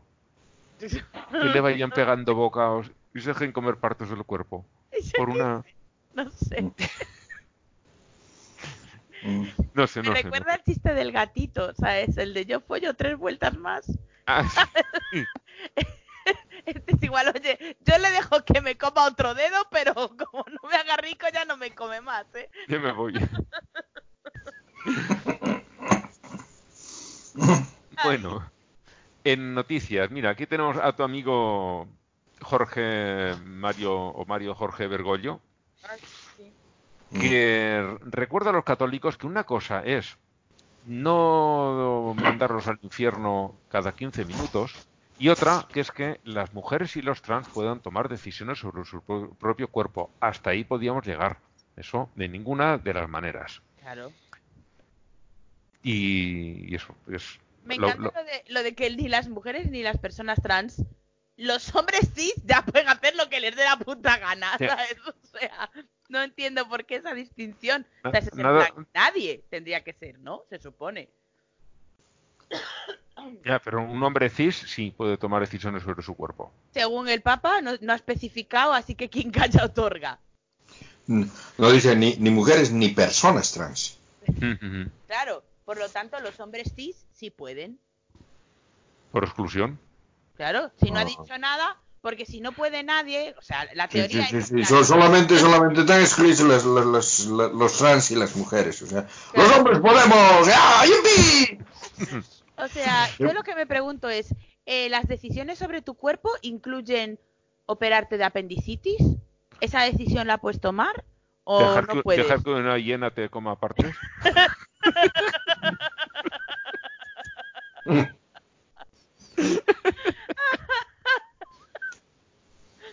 No sé, me pregunto si esas decisiones son lícitas o no o no se pueden.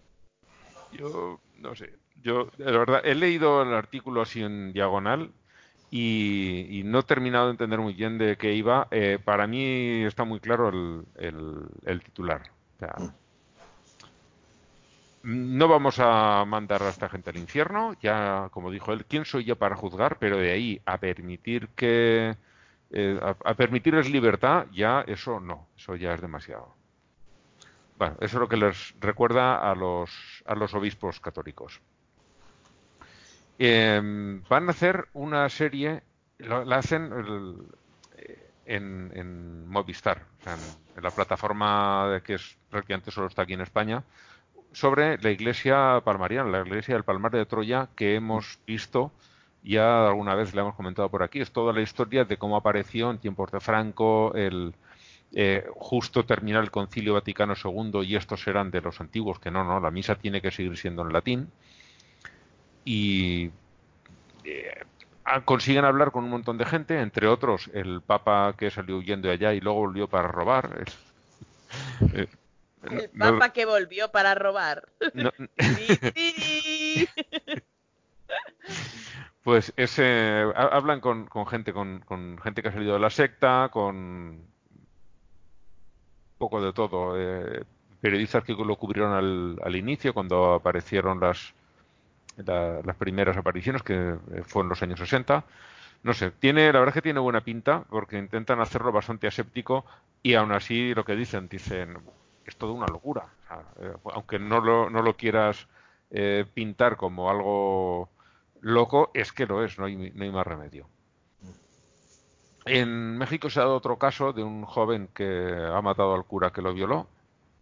No puedo decir que lo aplauda y tampoco que me dé pena. Las cosas como son. A ver, animarlos no los vamos a animar, pero. Sí. Pero lo vamos a dejar en pero. Como, yo no soy racista, pero no, pero era para el otro lado. No, este asunto, este asunto de los de los curas abusadores eh, es, es, realmente una, una plaga que, que, se tiene que detener de alguna manera y la iglesia no la va a detener. O sea, y esta es una tan buena como cualquier otra. mira, mira. en mi casa y ha dicho una cosa, yo no he sido. ¿Cómo, cómo? Mira. ¿Alguien ha entrado en tu casa? Sí, no sé quién ha dicho eso, yo no, ¿eh?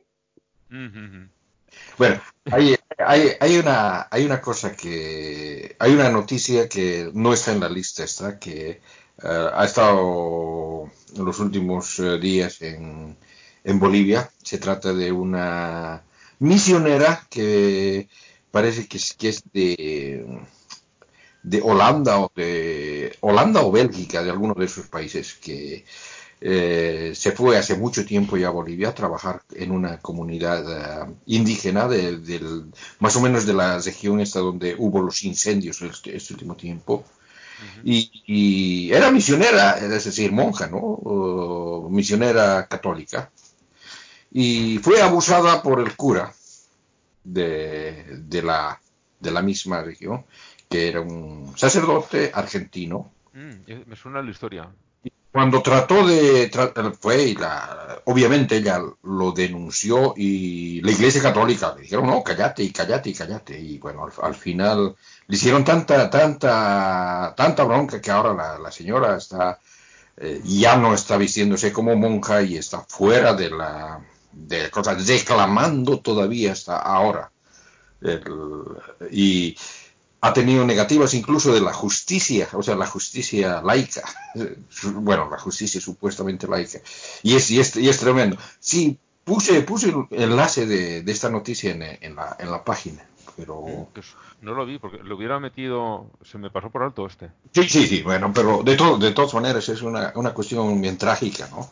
Y, y es una cuestión de que se tiene, se tiene que, que, parar de una vez por todas, o sea, parar uno de que, de que los, los juzgados laicos, uh, por más de que en el país sea una mayoría católica, no, no tienen que tener preferencia con los curas, o sea, no tienen que ocultarse sus trapitos y, y bueno, la iglesia de una, de una buena vez que, que deje de aguantar esos sinvergüenzas.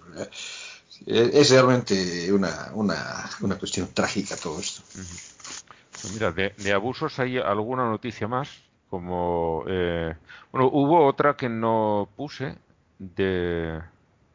Bueno, hay aquí una de, de, México, están las mandas a carajo. En México, una chica que también está intentando conseguir justicia por los abusos del cura y tiene a la prensa, a la iglesia, al, a las autoridades locales del estado, no recuerdo cuál es, presionándola para que no levante la mierda. Mm. O sea, sí, todo, sí. Incluso la prensa le está diciendo, cállate.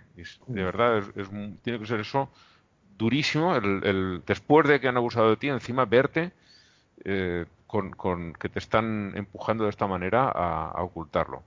Por aquí tengo alguna noticia más. Eh, en Chile va a empezar ahora el gran juicio por los casos de pederastia y hay siete religiosos españoles implicados, que se dice pronto, no tienen bastante con, con los locales que encima eh, tienen también de, importación, pederastas de importación. Eh, tenemos también que hay un en YouTube un reportaje de creo que era como media hora de la Deutsche Welle en español, pues es la televisión pública alemana y, habla de los abusos de curas católicos en Alemania. El, reportaje está en español, lo puede ver todo el mundo sin problemas. Y la noticia curiosa sobre, sobre abusos, y es que en Australia hay un cura bastante joven que lleva a juicio a la Iglesia Católica porque de él abusó otro cura cuando era jovencito, cuando era niño. Eh, no sé qué has dicho, Blanca, porque está con el mute puesto, creo. He dicho, no, no, no estoy, pero he, apartado la cara, no sé por qué. He dicho, joder, macho, una aportación súper importante sí. para este podcast. Mm.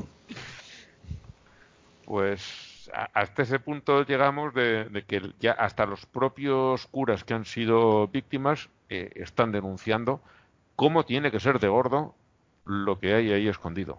Es que es una cosa, eh, una vez vi un, vídeo hace ya, pues no sé, cuatro o cinco años, tal vez más, eh, de un chico irlandés que, que le pedía a la gente que no les diera, que no diera dinero en la colecta de las iglesias. Decía, mira, es que yo ya no me voy a meter en si crees en Dios, en si crees en la iglesia católica, pero no les deis dinero porque están gastando vuestro dinero en esto están gastando el dinero en indemnizaciones, están gastando el dinero en llevar a curas de un lado para otro, ¿sabes? Era en plan, mientras no atajen esto de raíz, no les deis dinero. Y yo de verdad, eh, me parece, y, joder, mis padres van todos los domingos a misa, todos los putos domingos a misa, y todos los domingos les dan dinero, ¿sabes? Y yo me pregunto, ¿cómo coño pueden compartimentalizar eso? ¿Sabes? Es que es un tema que yo no hablo con mis padres porque es como hablar con las paredes y solo sirve para pelearnos y que sea horrible y tal. Pero es que me gustaría decirles, ¿sabes? Que están enchochados con sus nietos, decirles, ¿os imagináis que a vuestros nietos les hicieran eso? Y estáis apoyando a la institución que oculta a esas personas a la justicia. Es que me parece tan increíble y deshumanizante, no sé ni cómo decirlo, deshumanizante, deshumanizador, no sé. O sea que no, que te dé igual, que te dé igual, porque ya lo he, lo he dicho otras veces, o sea, no es el, problema no es que haya pederastas en la Iglesia Católica, eso es un problema, pero no es culpa de la Iglesia Católica, la culpa es que los protegen, joder. Mm. ¿Sabes? Es que, es que, mira, me pongo loquísima, tío. Sí, porque eh, se te puede meter en cualquier ámbito de la vida, de hecho, salen eh, entrenadores de deporte, han salido a montones, maestros, hay de todo. En todos... Y unos, además, unos ámbitos son más proclives que otros porque un cura tiene contacto constante con niños. Sí. ¿Sabes? Un señor que está en un banco, pues no. Entonces... Claro. Eh, eh, y, y, esa es otra, otra de las cosas que se debería tratar de evitar eso. O sea, yo, yo, yo sigo sosteniendo de que debería ser prohibido inculcar religión a cualquier eh, persona menor de 18 años de edad. O sea, y eso, y eso, y eso debería ser menor de 21, yo digo, porque hasta, hasta los 21 años se desarrolla el cerebro. Sí, o sea, cuando termine de desarrollar el cerebro, es así, pueden venir a querer meter huevadas. Pues sí. Bueno, eh, hablamos el programa pasado de lo que llaman el PIN parental, que es ni más ni menos que censura por parte de los padres que quieren meter en las en las escuelas aquí por eh, el partido este quiere meter y ya han metido porque han metido Murcia ya en, está. en Murcia ya está y lo quieren meter en más sitios. Dicen que lo quieren poner en toda España. Yo espero que no llegue. Mm, el gobierno ha dicho que lo va a recurrir porque es una manera de impedir la formación de tus hijos y a eso no tienes derecho. Y no solo eso no solo eso no solo impide la formación de tus hijos sino que ya han salido casos en colegios que se, que se cancelan charlas porque la mayoría no iban a ir. Entonces, estás jodiendo a los niños cuyos padres sí quieren permitirles que reciban esa formación y se quedan. Es como, es como joder la inmunidad de, de rebaño, de grupo. ¿sabes? Igual, me quitas, o sea, yo quiero que mi hija reciba charlas sobre educación sexual o sobre violencia de género, lo que sea, y si, pues si son 25 en clase, pues 13 padres no quieren, pues a la, a la mierda, pues mi hija Sí, se, se cancela. Sí. Y la no- libertad mía y de mi hija, que dónde queda. Sí. Pues eso es lo que tenemos. En el siempre recomendable Ramón Lobo, que es un periodista español que de verdad eh, es muy recomendable leer siempre. eh, Tiene una columna semanal en, en Infolibre y esa es, como es de opinión, es abierta. ¿no? Las noticias de actualidad, esas van, van son de pago, pero la- los artículos de opinión son gratuitos. El, el enlace lo pongo aquí y habla sobre esto, por ejemplo, no plantea ese caso, pero sí de hasta qué punto los padres no son propietarios de los niños. O sea, las, una persona nunca es propiedad de otra persona, aunque sea tu hijo. Y de, de- de cuáles son los derechos de, de esos niños que tienen derecho a una formación y a que, sea cual sea su, su personalidad cuando llega a ser adulto, se le respete como persona. Eh, este hombre escribe un artículo, lo suele complementar siempre con vídeos y demás. Excelente, muy bueno. Eh, recomiendo a todo el mundo la lectura y el que tenga tiempo de más que vea los vídeos porque son pertinentes y es eh, este hombre siempre me gusta mucho leerlo.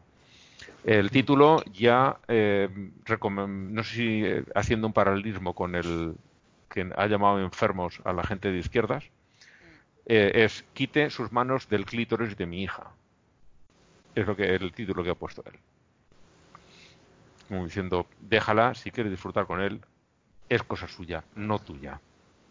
Y, Claro, es bueno, que es eso, o sea, de, de, de- de la tesis de que tu hijo es tuyo, pues se deviene que puedes hacer con él lo que te dé la gana. lo que te dé la gana. Si es tuyo, No, pero ese y creo creo que la, la única la única manera de, de solucionar esto con, con esta gente que, que que boicota la educación de tus hijos es realmente asociarte con otra gente que piensa igual que vos y, y, y hacer tu propia educación o sea es la Sí, única Pero la cuestión está en que la educación pública eh, debe darte una formación también como ciudadano eh, que implica el poder, el- no el poder, sino el, el enseñarte a respetar a todo el mundo, sea cual sea, sea su situación personal. claro, si es que al final no son más que las leyes de este país. Sí. Está en Y la estos otros- Constitución. Y estos otros lo que quieren es tumbarlo. Eh, esto ha funcionado, sí. por ejemplo, en Estados Unidos.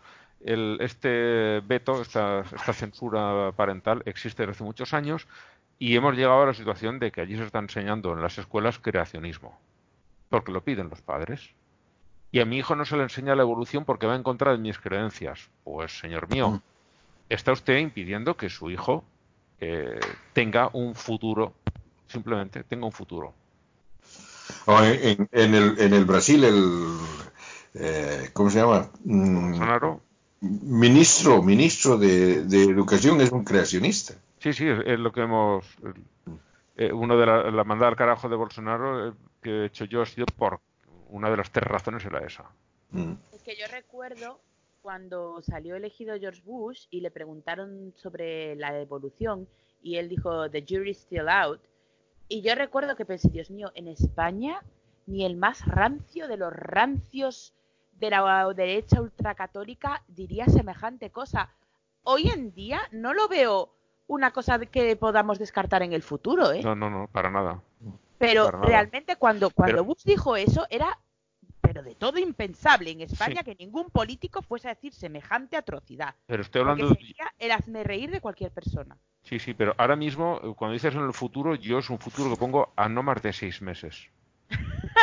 No, no, pero en serio, o sea, viendo lo que se nos está pintando aquí, Bueno, antes de seis meses no me extrañaría nada que alguno de estos. Suárez y Llana que en Estados Unidos, en el estado de Nueva York, habían aprobado una ley que permitía abortar a los niños después de nacer. después de nacer.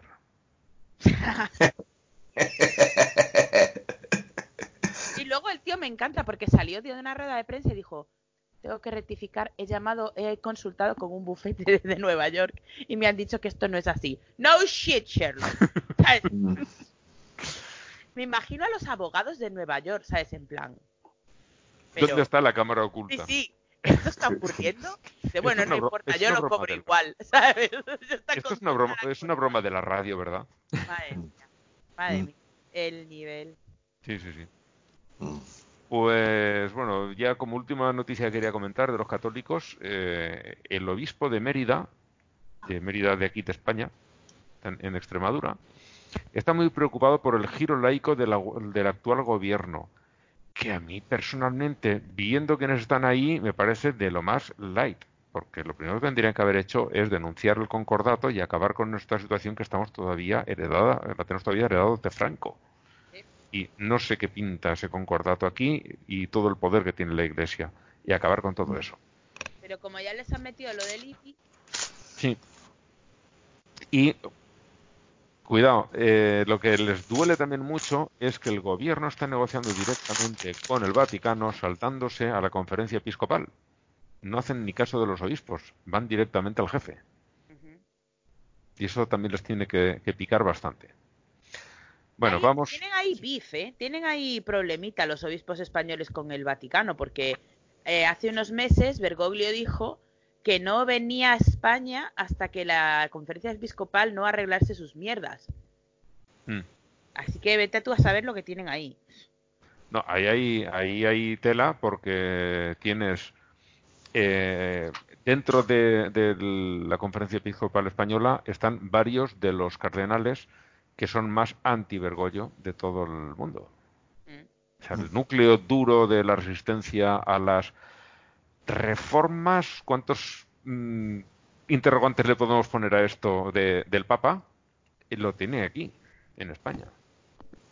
Ya, Mm. qué bien. Sí, Yo soy español, español, español. Lo más carca lo tenemos por aquí. No, y, y- y, o sea, de que en, en esa pelea de que tienen, que tienen los, uh, los católicos entre eh, progresistas y conservadores, ¿no? O sea, los conservadores son los que quieren mantener las cosas como lo que son. Los, los progres quieren ir reformando, reformando la iglesia poco a poco. Sí, O sea que, y es tan lento ese, ese poco a poco que, que en realidad no hay diferencia, ¿no? Pero Es, es Eh, lo que decíamos de, dice, ¿y si dejamos que los curas se casen? ¡No! Te te estás quedando sin curas en en buena parte del mundo, pero no, cambiar algo que además se introdujo a posteriori, eso de ninguna de las maneras. Y, y- y te puedes encontrar con que al final no tienes suficientes curas para atender muchísimos puestos. Bueno, ahí, eh, Blanca, tú que estás en Galicia, eso eh, tengo entendido que hay curas que llevan 14 y 15 parroquias. Cifras no te puedo dar porque me las estaría inventando, pero sí que es cierto que, o sea, lo de un cura una parroquia, eso aquí no existe. Porque además tenemos una población súper dispersa. Por eso, por Porque eso. claro, en la meseta tienes un pueblo y nada alrededor. Aquí, como el agua, tú escarbas un poco en la tierra y hay, ¿sabes?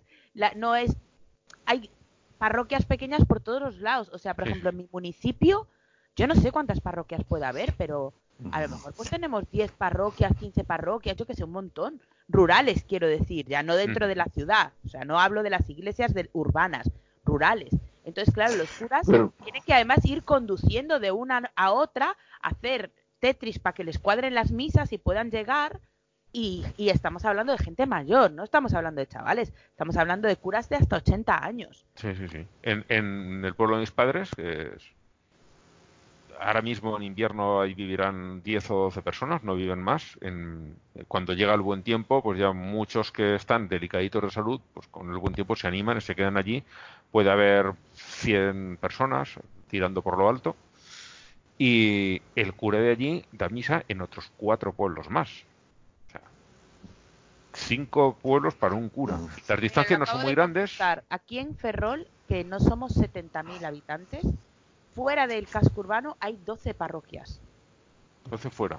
Ujú, Fuera del casco urbano, en casco urbano ya no tengo ni idea. En casco urbano posiblemente porque, cuidado, los curas no quieren ir a estas parroquias rurales, posiblemente tengan un cura para esas 12 y luego en el urbano, con las iglesias, con los bancos vacíos, tengan pues dos o tres curas por parroquia, porque eso, Puede ser, sí. eso, eso en Madrid estaba pasando. Le pidieron ayuda a no sé quién, oye, en tal iglesia hay cinco curas y van 30 Pues personas. La, la parroquia de donde yo iba de pequeña, que está- mis padres viven en una plaza, pues está en esa plaza. Eh, cuando yo era pequeña había dos padres dominicos y ahora tienen uno y es latinoamericano. Mm, sea que ya, O sea, ya es se nota. importado. Sí, sí. Ya se nota, y eso estamos hablando de Ferrol, que es una ciudad ya con, con Sí, es peso. una- sí, o sea, no es, no es un pueblo remoto. Pues en, en el pueblo de mis padres, desde de mí, de, de siempre, de yo que tengo recuerdo, nunca ha tenido cura propio, siempre ha sido compartido. Cuando yo era niño, eran, eh, llevaba dos. Este pueblo de al lado, estaban 8 kilómetros nada más y son 5 minutos de carretera. Ahora mismo, el cura que viene allí lleva otros cuatro, o sea, cinco pueblos para él solito. Y lo que dices tú, el- los encajes para que todos los pueblos tengan misa todos, todas las semanas y el domingo pasar por todos, porque la misa de domingo es la que más les importa, es, es complicado. Y, y también son gente en general mayor. Son gente mayor. Y bueno, pues Y eso. pueden, pueden dar dos, dos misas al mismo, el mismo día. Uy, sí. No, ya te digo, están dando cinco. Y hay, no es y que hay pueden, es curas- que no les queda otra. Pero- y hay, cu- y hay curas por Pero- Galicia que llevan 14 y 15 parroquias. Yo Eso lo he visto en, en noticias. Como- te imagino sean los casos más extremos. Entonces el, el- el vino ese que toman no debe tener nada de alcohol, porque... No, no, es que los paran, es soplan y dan positivo. Eso ha pasado. Mm. ha pasado. Pero bueno, el cura, puede, el cura puede limitarse a mojarse los labios si quiere, eh, también te lo digo. O sea, no, no está obligado una ingesta mínima de vino. Bueno, vamos a pasar al, a la Porque había, por ahí un, había por ahí un meme en que comparaba eh, religio- otras religiones eh, en, en relación al alcohol, porque casi todas las religiones prueben el alcohol completamente. Y bueno, estaban hablando creo de los budistas, de los musulmanes, algo así. Pero la, la versión cristiana era la más, la, la más pintuda porque aparecía mm, aparecía Jesús y decía, yo convierto el agua en vino. el más, el, el más de agallas. Ah, por eso tiene tanta popularidad. Eh, eh, Eso sí que es una religión de verdad, lo demás tonterías. bueno, va- vamos a la sección de, de otros cristianismos. Pero Eh, imagínate, imagínate convertir el agua en vino y lo matan. no, para uno que hace algo útil, ¿no?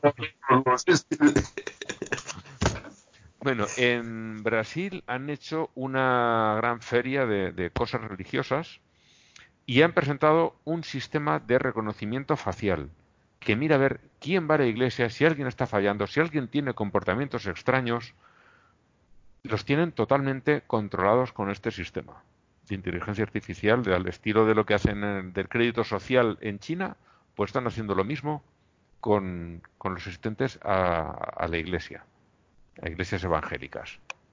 Impresionante. Yo me he quedado con esto, el, el grado de control que tienen. ¿Algún comentario? No, Que luego No, pero, o se sea, sabe, ¿no?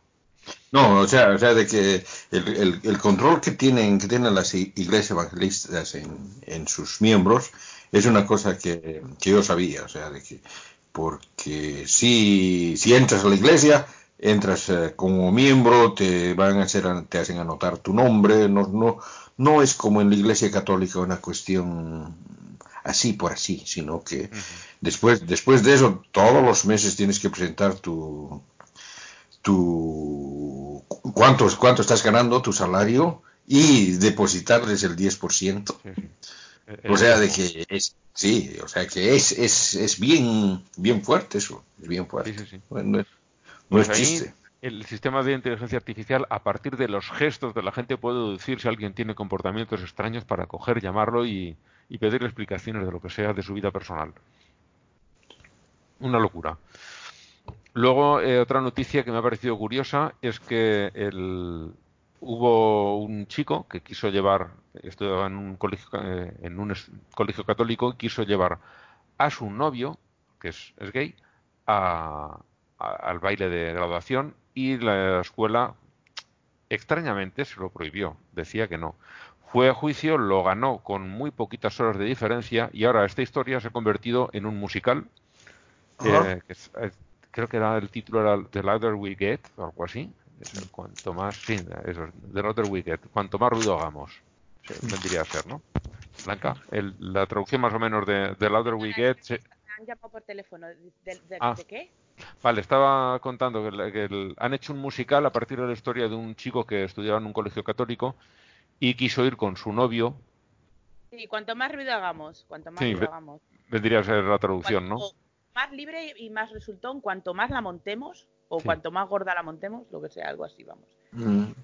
Pues no sé, le- no sé cómo estará el musical, pero la verdad es que la historia es curiosa porque fue a, a juicio y la sentencia salió solo unas pocas horas antes de que apare- empezase el, El baile. el baile y le obligaron al colegio a dejarlo ir con el novio, por Toma, más católico que fuera. que se jodan. Hay, pero hay esa, esa, esa cuestión de que, mm, al menos en- dentro de las, de las películas, dentro de la, de la cultura, el, se, se ha normalizado mucho la cuestión homosexual, más que, mm, más que digamos de- dentro de la misma sociedad. Yo veo que, que la sociedad sigue siendo bien homófoba, bien homófoba pero en, en muchas películas Yo creo que está bastante polarizada. se muestra, se muestra, pero se muestra como si la sociedad fuera completamente liberal. O sea, que, que como Es si no que hay una, hay una parte de la sociedad que ya acepta muchísimo. Quiero Sí. decir, comparado con los 90, por ejemplo, eh, en los que ninguna persona famosa podía decir abiertamente que era homosexual, salvo personajes como Paco Clavel, que, que pues era un Te- Tenían tío de- toda esa pluma. Claro, sí, aparte que era un tío pues del cabaret y de tal, pero no podía un, un ministro homosexual, un juez, un, un- un director de cine, la gente no podía, era como los futbolistas, ¿sabes? Que ninguno es gay. Mágicamente, no hay ningún futbolista gay. Hmm. Esto era, pero en todo. To- un tabú absoluto. Uy, os tengo que dejaros, ¿Vale? que me están llamando al telefonillo. Pues bueno, el- los hechos estos que- del musical ocurrieron en 2002 y ahora, pues eso, 18 años después, lo están han, han sacado el, el musical. Mm. En, en la parte de Islam he traído un vídeo que nos ha puesto Javier Herrera de una entrevista a una chica muy jovencita, creo que ha dicho que tenía 21 años. Eh, el vídeo dura como media hora, es una entrevista que le hace un, un canal que era... Oh, me he sí. La- no no razón, ex- ex-musulmanes en España. Eh, Sí, sí, esa. Razón o Fe se llama. Mm. El, el canal no lo conocía y la verdad intentaré a ver si puedo localizar a esta chica y, y si quiere participar un día en el, en el podcast. Mm. A ver si se anima. Bueno, Y muy interesante la, la, la entrevista. Habla de el- ella con 21 añitos nada más ha creado la primera asociación de ex musulmanes y ex musulmanas de España. Porque ella dice, sí, sí, yo conozco a bastantes. Porque una vez que yo me he atrevido a decirlo en voz alta, pues muchos me lo han confesado, que ellos tampoco son creyentes, pero no se atreven a decirlo a la familia porque, lo cuenta ella, dice, en, en la, una familia musulmana la religión lo es todo, todo, todo gira alrededor de la religión. Si algo bueno pasa, es gracias a Dios, si pasa algo malo, era la voluntad de Dios. Y eh, bueno, hay que escuchar la, la, la entrevista, está muy bien, muy bien. Y es cierto lo que dice Javier Herre- Herrera en el grupo, se habla muy poco de los ex musulmanes. Lo cierto es que tampoco son tantos musulmanes y además se esconden los ex porque tienen Claro. mm, el riesgo ese, la, la manía que tienen los, los ex musulmanes de que no les apetece que les corten el pescuezo. Sí, porque incluso aunque tú vivas en un país donde es laico o lo que sea, eh, siempre puede haber un pirao, ¿sabes? ¿no? De Y hecho, yo, yo- yo te los hay. digo, hoy ha habido en Bruselas un atentado a cuchilladas de una mujer musulmana y otro en Londres de también no sé si es hombre o mujer, pero también musulmán, que se ha puesto a cuchillar gente. Sí. Claro, es que dices, Bien. bueno, es normal que no digas que eres ex musulmán en, yo qué sé, siempre En me Arabia sale Saudí. Yemen, o en Arabia Saudí o lo que sea. Pero en Canadá, ya, pero es que Canadá no es crazy free, ¿sabes? O sea, Sí, sí. puede haber pirados en cualquier lado y no hace falta más que un pirao Mm. No, no, mira, yo, yo te digo aquí, aquí en Suecia, eh, que realmente es, esa cuestión de lo que hablábamos de, mm, por ejemplo, homosexualidad, mm, no existe, no existe esta homofobia, o, o si, si existe está muy bien disimulada, porque, digamos, eh, personas que, que son gays eh, eh, caminan libremente, tienen eh, asociación libre y todo esto. O sea, tiene, es, es, digamos, una cuestión más aceptada socialmente, ¿no? O sea que Sí, pero- en, en- en muchos aspectos, en muchos aspectos estamos avanzando. Pero en esta Sí, cuestión pero- de los... Sí, Sí, yo digo que de la misma manera que se toma a Suecia eh, como un ejemplo de una democracia avanzada, hay un partido que es prácticamente neonazi. sí. Y ahí eh, directamente... y- y está creciendo, y está creciendo. El, la- el está Eh, creciendo. el- ni Eh, siquiera una, una sociedad con tanto avance como so- social como Suecia están libres de, de chalaos de cualquier color. no- No, sí, pero, eh, yo te digo, incluso estos, estos neonazis eh, pueden hablar cualquier porquería de emigrantes, sobre todo, Pero no se animarían a, joderlos a los eh, homosexuales o, lesbianas, porque y es una cuestión que está aceptada ya dentro de la, sociedad. Bueno, y lo que a lo, a, a lo que a lo que me voy es eso de, los ex musulmanes, o sea que en el grupo de, ateos eh, suecos que eh, esporádicamente yo participo, alguna vez me re- reúno con ellos, hay cualquier cantidad de gente que es, es musulmana, pero una gran parte de ella que sigue ocultando esa, esta cuestión a sus, a sus familias, porque sí, los musulmanes vienen, vienen, eh, vienen con, con esa, con esa noción de que si no eres de nosotros, entonces eh, no mereces vivir, o sea, Mm. tienen, tienen esa, esa, esa cosa en su cabeza. Eh, y, y es, y es tremendo, es, es terrible realmente. Yo he visto, he visto digamos, eh, algunas, algunas muchachas, una, había una, una chica que a la que no- no- nos estaba mostrando los correos electrónicos que recibía de amenazas de muerte, ¿no? Y, y, y, bueno, gran parte también escritos en, en sus, en sus idiomas raros, ¿no? Ujú. Pero, pero o sea, de que sí, solamente por el hecho de, de declararse que ya no son musulmanes. Bueno, esta chica eh, prácticamente ha perdido, lo cuenta en la entrevista, ha perdido a su familia. Con los padres mm, tiene el trato mínimo y ni siquiera vive en España ya, se ha ido a Francia. Aún así, Sí. la organización esta es para los ex, los ex musulmanes eh, españoles. Hay otra noticia también del Islam, ahora la había puesto en las mandadas al carajo, eh, y es que eh, de momento solo es una propuesta de ley por parte del gobierno turco de... eh, espérate, se me ha olvidado exactamente el texto ahora. ¿Dónde estaba esto? Mm, Era así. Eh, sí, presenta un gobierno, un proyecto de ley que han titulado como, bueno, los la oposición que hay, que es muy fuerte, de cásate con tu violador. O sea, si un hombre viola a una chiquilla, a una mujer, y luego accede a casarse con ella, cosa que no se había visto nunca, ¿verdad? La pena es mucho menor. A ver, el otro día lo hablábamos, yo no me acuerdo con quién lo estábamos hablando, este tema.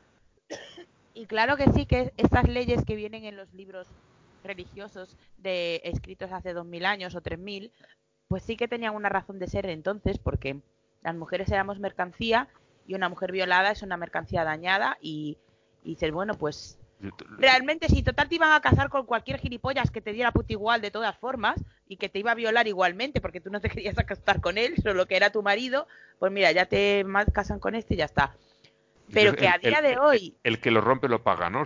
Me he tal cargado. cual, es que lo dije literalmente, el que lo rompe lo paga. Pero que a día de hoy se siga haciendo esto, o sea, mm, da mm, testimonio de lo mucho que nos queda todavía por avanzar. En unos sitios tal vez más que en otros, pero... Sí. Sí. No, sí, o sea, o sea, los, eh, sobre todo los, los países musulmanes están con, con esa cuestión de unos eh, 400, 600 años, eh, entre 400 y 600 años atrás. Pero bueno, te digo que no, que no son solo los países musulmanes, porque te encuentras legislación en países avanzados que te quedas loca.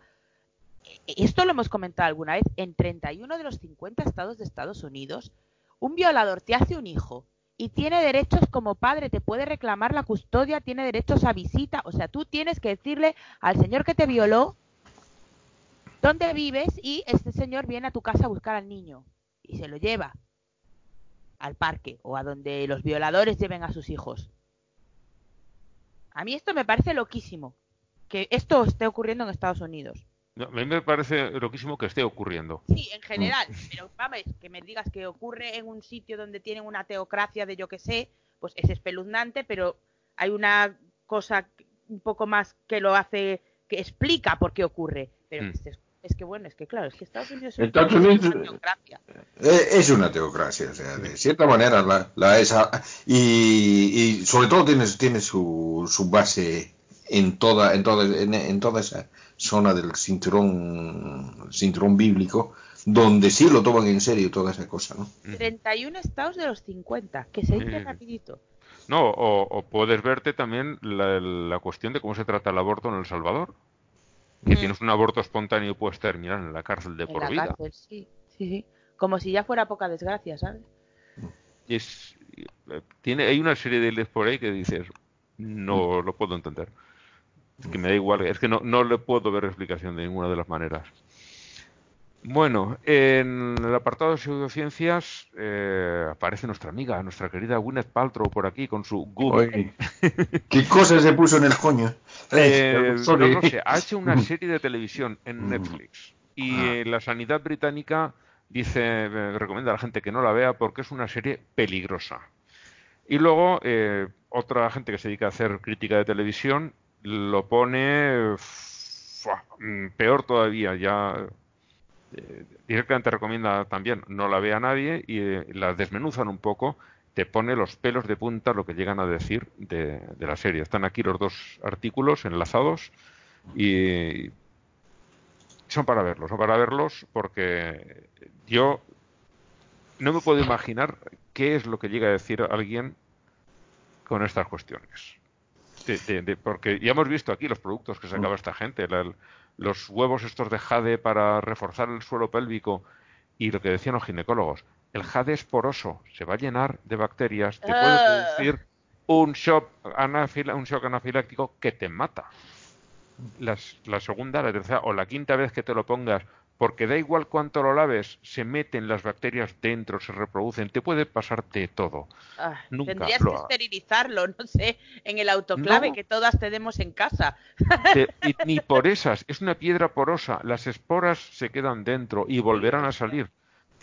Eso puedes hacerlo con vidrio, que no es poroso, Ya. con acero quirúrgico, que no es poroso y es hipoalergénico. Ya. Hay una serie de Daño, materiales sí. que si de verdad es eh, el meterte en la vagina un- una- algo en forma de huevo sirve para reforzar no el suelo yo. pélvico, vamos, a- vamos a darlo por cierto, que sería muy discutible y, habría- y tendría que venir un médico a decirnos... Ah, Hay unos, hay unos, hay unos de plástico con batería.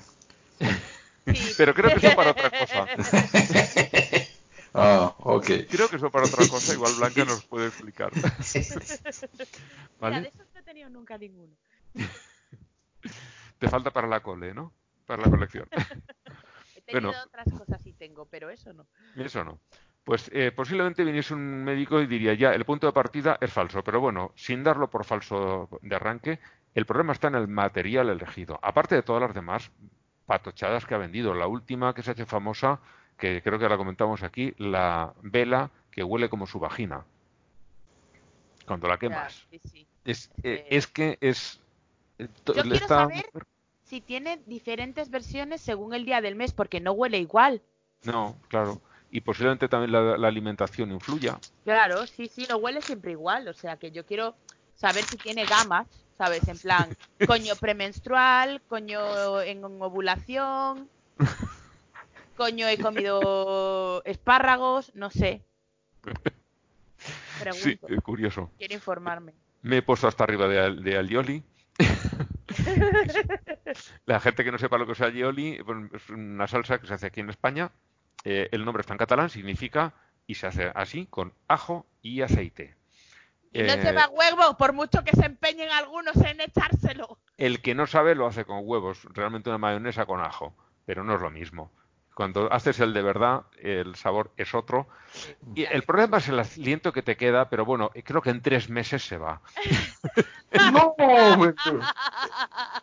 ¿Sabes, sabes de, que, de que yo lo, yo lo hago con, con eh, leche de soya? Le- Pero le- no tienes le- que hacerle nada, si Nada. es vegana, es leche, aceite, aceite y, y ajo. Sí, ¿no? Sí, sea, que nunca, nunca he probado hacerlo con solo aceite. Lo, lo que hay que eh, eh, picar el, cortar el, el ajo muy pequeñito y es echar un hilito muy fino de aceite e ir machacando chas, chas, chas, chas, y hace la emulsión y se queda duro como una piedra, pones una cucharilla y le das la vuelta y la cucharilla no se cae. El, aceite tiene. Mm. Está buenísimo, pero deja muy mal aliento, las cosas como son. Pues bueno, mm, Bueno, eso. Luego te ya. huele todo el cuerpo, el sudor, el aliento, todo el cuerpo entero huele a ajo. Pero está muy bien porque así no te matan los vampiros. Eso sí. Y bueno, hay otra noticia, eh, bueno, dos más de, este apartado. Una es que el infame Josep Pamies, otro catalán, eh, vuelve a, a querer meter lo suyo del cloro de para piscinas, el que llama el mm, complemento mm, mineral milagroso, el MMS, por sus siglas en inglés, porque dice que esto cura el coronavirus en días. Ya de primeras dices, Claro, vamos a porque ver, te mueres, y ya, y ya no tienes la enfermedad. efectivamente. Ya, te cura. Eh, es una enfermedad que acaba de aparecer y no lo ha podido probar en nadie. ¿Cómo te atreves? ¿Cómo tienes los santos cojones, hablando claro, eh, de decir que eso lo cura en días cuando no has podido probarlo en nadie?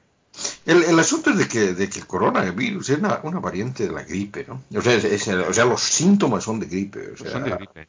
Son de gripe, Son, ¿no? son otra Entonces, familia de, de entonces, virus. entonces, mira, eh, en, en Bolivia tenemos una, una pomada un- que está hecha de... de- yo, no, yo no sé si de- con, con qué harán, pero tiene un, un sabor a menta que es eh, increíble. o sea, se llama mentizán. Y, y con eso se combate todas las gripes, ¿no? Entonces había, había por ahí un meme, ¿no? De que el, el, eh, coronavirus atacando, ¿no? Y Bolivia con, con- defendiéndose con el mentizán. me hizo reír. Sí, pero sí, eh, más, más o menos como esto, ¿no? Te- Tenemos, no, no tenemos la cura, tenemos el mentizán, ¿viste? ¿Para qué complicarnos la vida? Pues este sí, esto es lo mismo, pero con el cloro para piscinas. Sí, y la, la otra noticia también va del coronavirus. La he puesto en las mandadas al carajo, no lo hemos elegido ninguno, pero allí está también. Y es que el gobierno indio está recomendando homeopatía para combatir el coronavirus. Directamente desde el Ministerio de Sanidad. Y eso ya es para matar a alguien, por favor. Es una- un- de una irresponsabilidad mayúscula. Yo so- sobre todo cuando precisamente es una de las cosas que le estaban observando a, a- a China, porque esta- este coronavirus ha- se ha iniciado en China y los chinos han portado, portado bastante científicos, o sea que han, han, han hecho todas las cosas como se tiene que hacer en, en- en- eh, para los casos que se han dado. Y siguiendo, siguiendo ciegamente la tradición uh, científica sin utilizar para nada su, su medicina tradicional. O sea, que no, han- no están tratando de curar el, el coronavirus con acupunturas ni con cosas raras. No están haciendo eso. no le he puesto acupuntura, es raro, con lo bien que va para todo. Está buenísima, estupenda, fantástica. No, pero, pero o sea, o sea, de que eso te, te demuestra que por lo menos el, el gobierno chino está- es algo más serio. Ujú. Pero con las agujitas vas pinchando, como redondito, como un globo, vas pinchando los virus, ¿no? Y los matas con eso, ¿no? Bueno, pues no sé si tenéis algún otro tema más. Kir- Kirkian, ¿tú tampoco? Mm, No, creo que no. Vale, pues nada, nos vamos a despedir ya. Eh, esta semana también pongo película de la quincena en, en- no recuerdo qué artículo los que he leído estos días de prensa recomendaban Bueno, eh, conmemoraban los 35 años de una película que es de 1985 de Jean-Luc Godard, buen cine así de primeras, por lo menos el director es de renombre.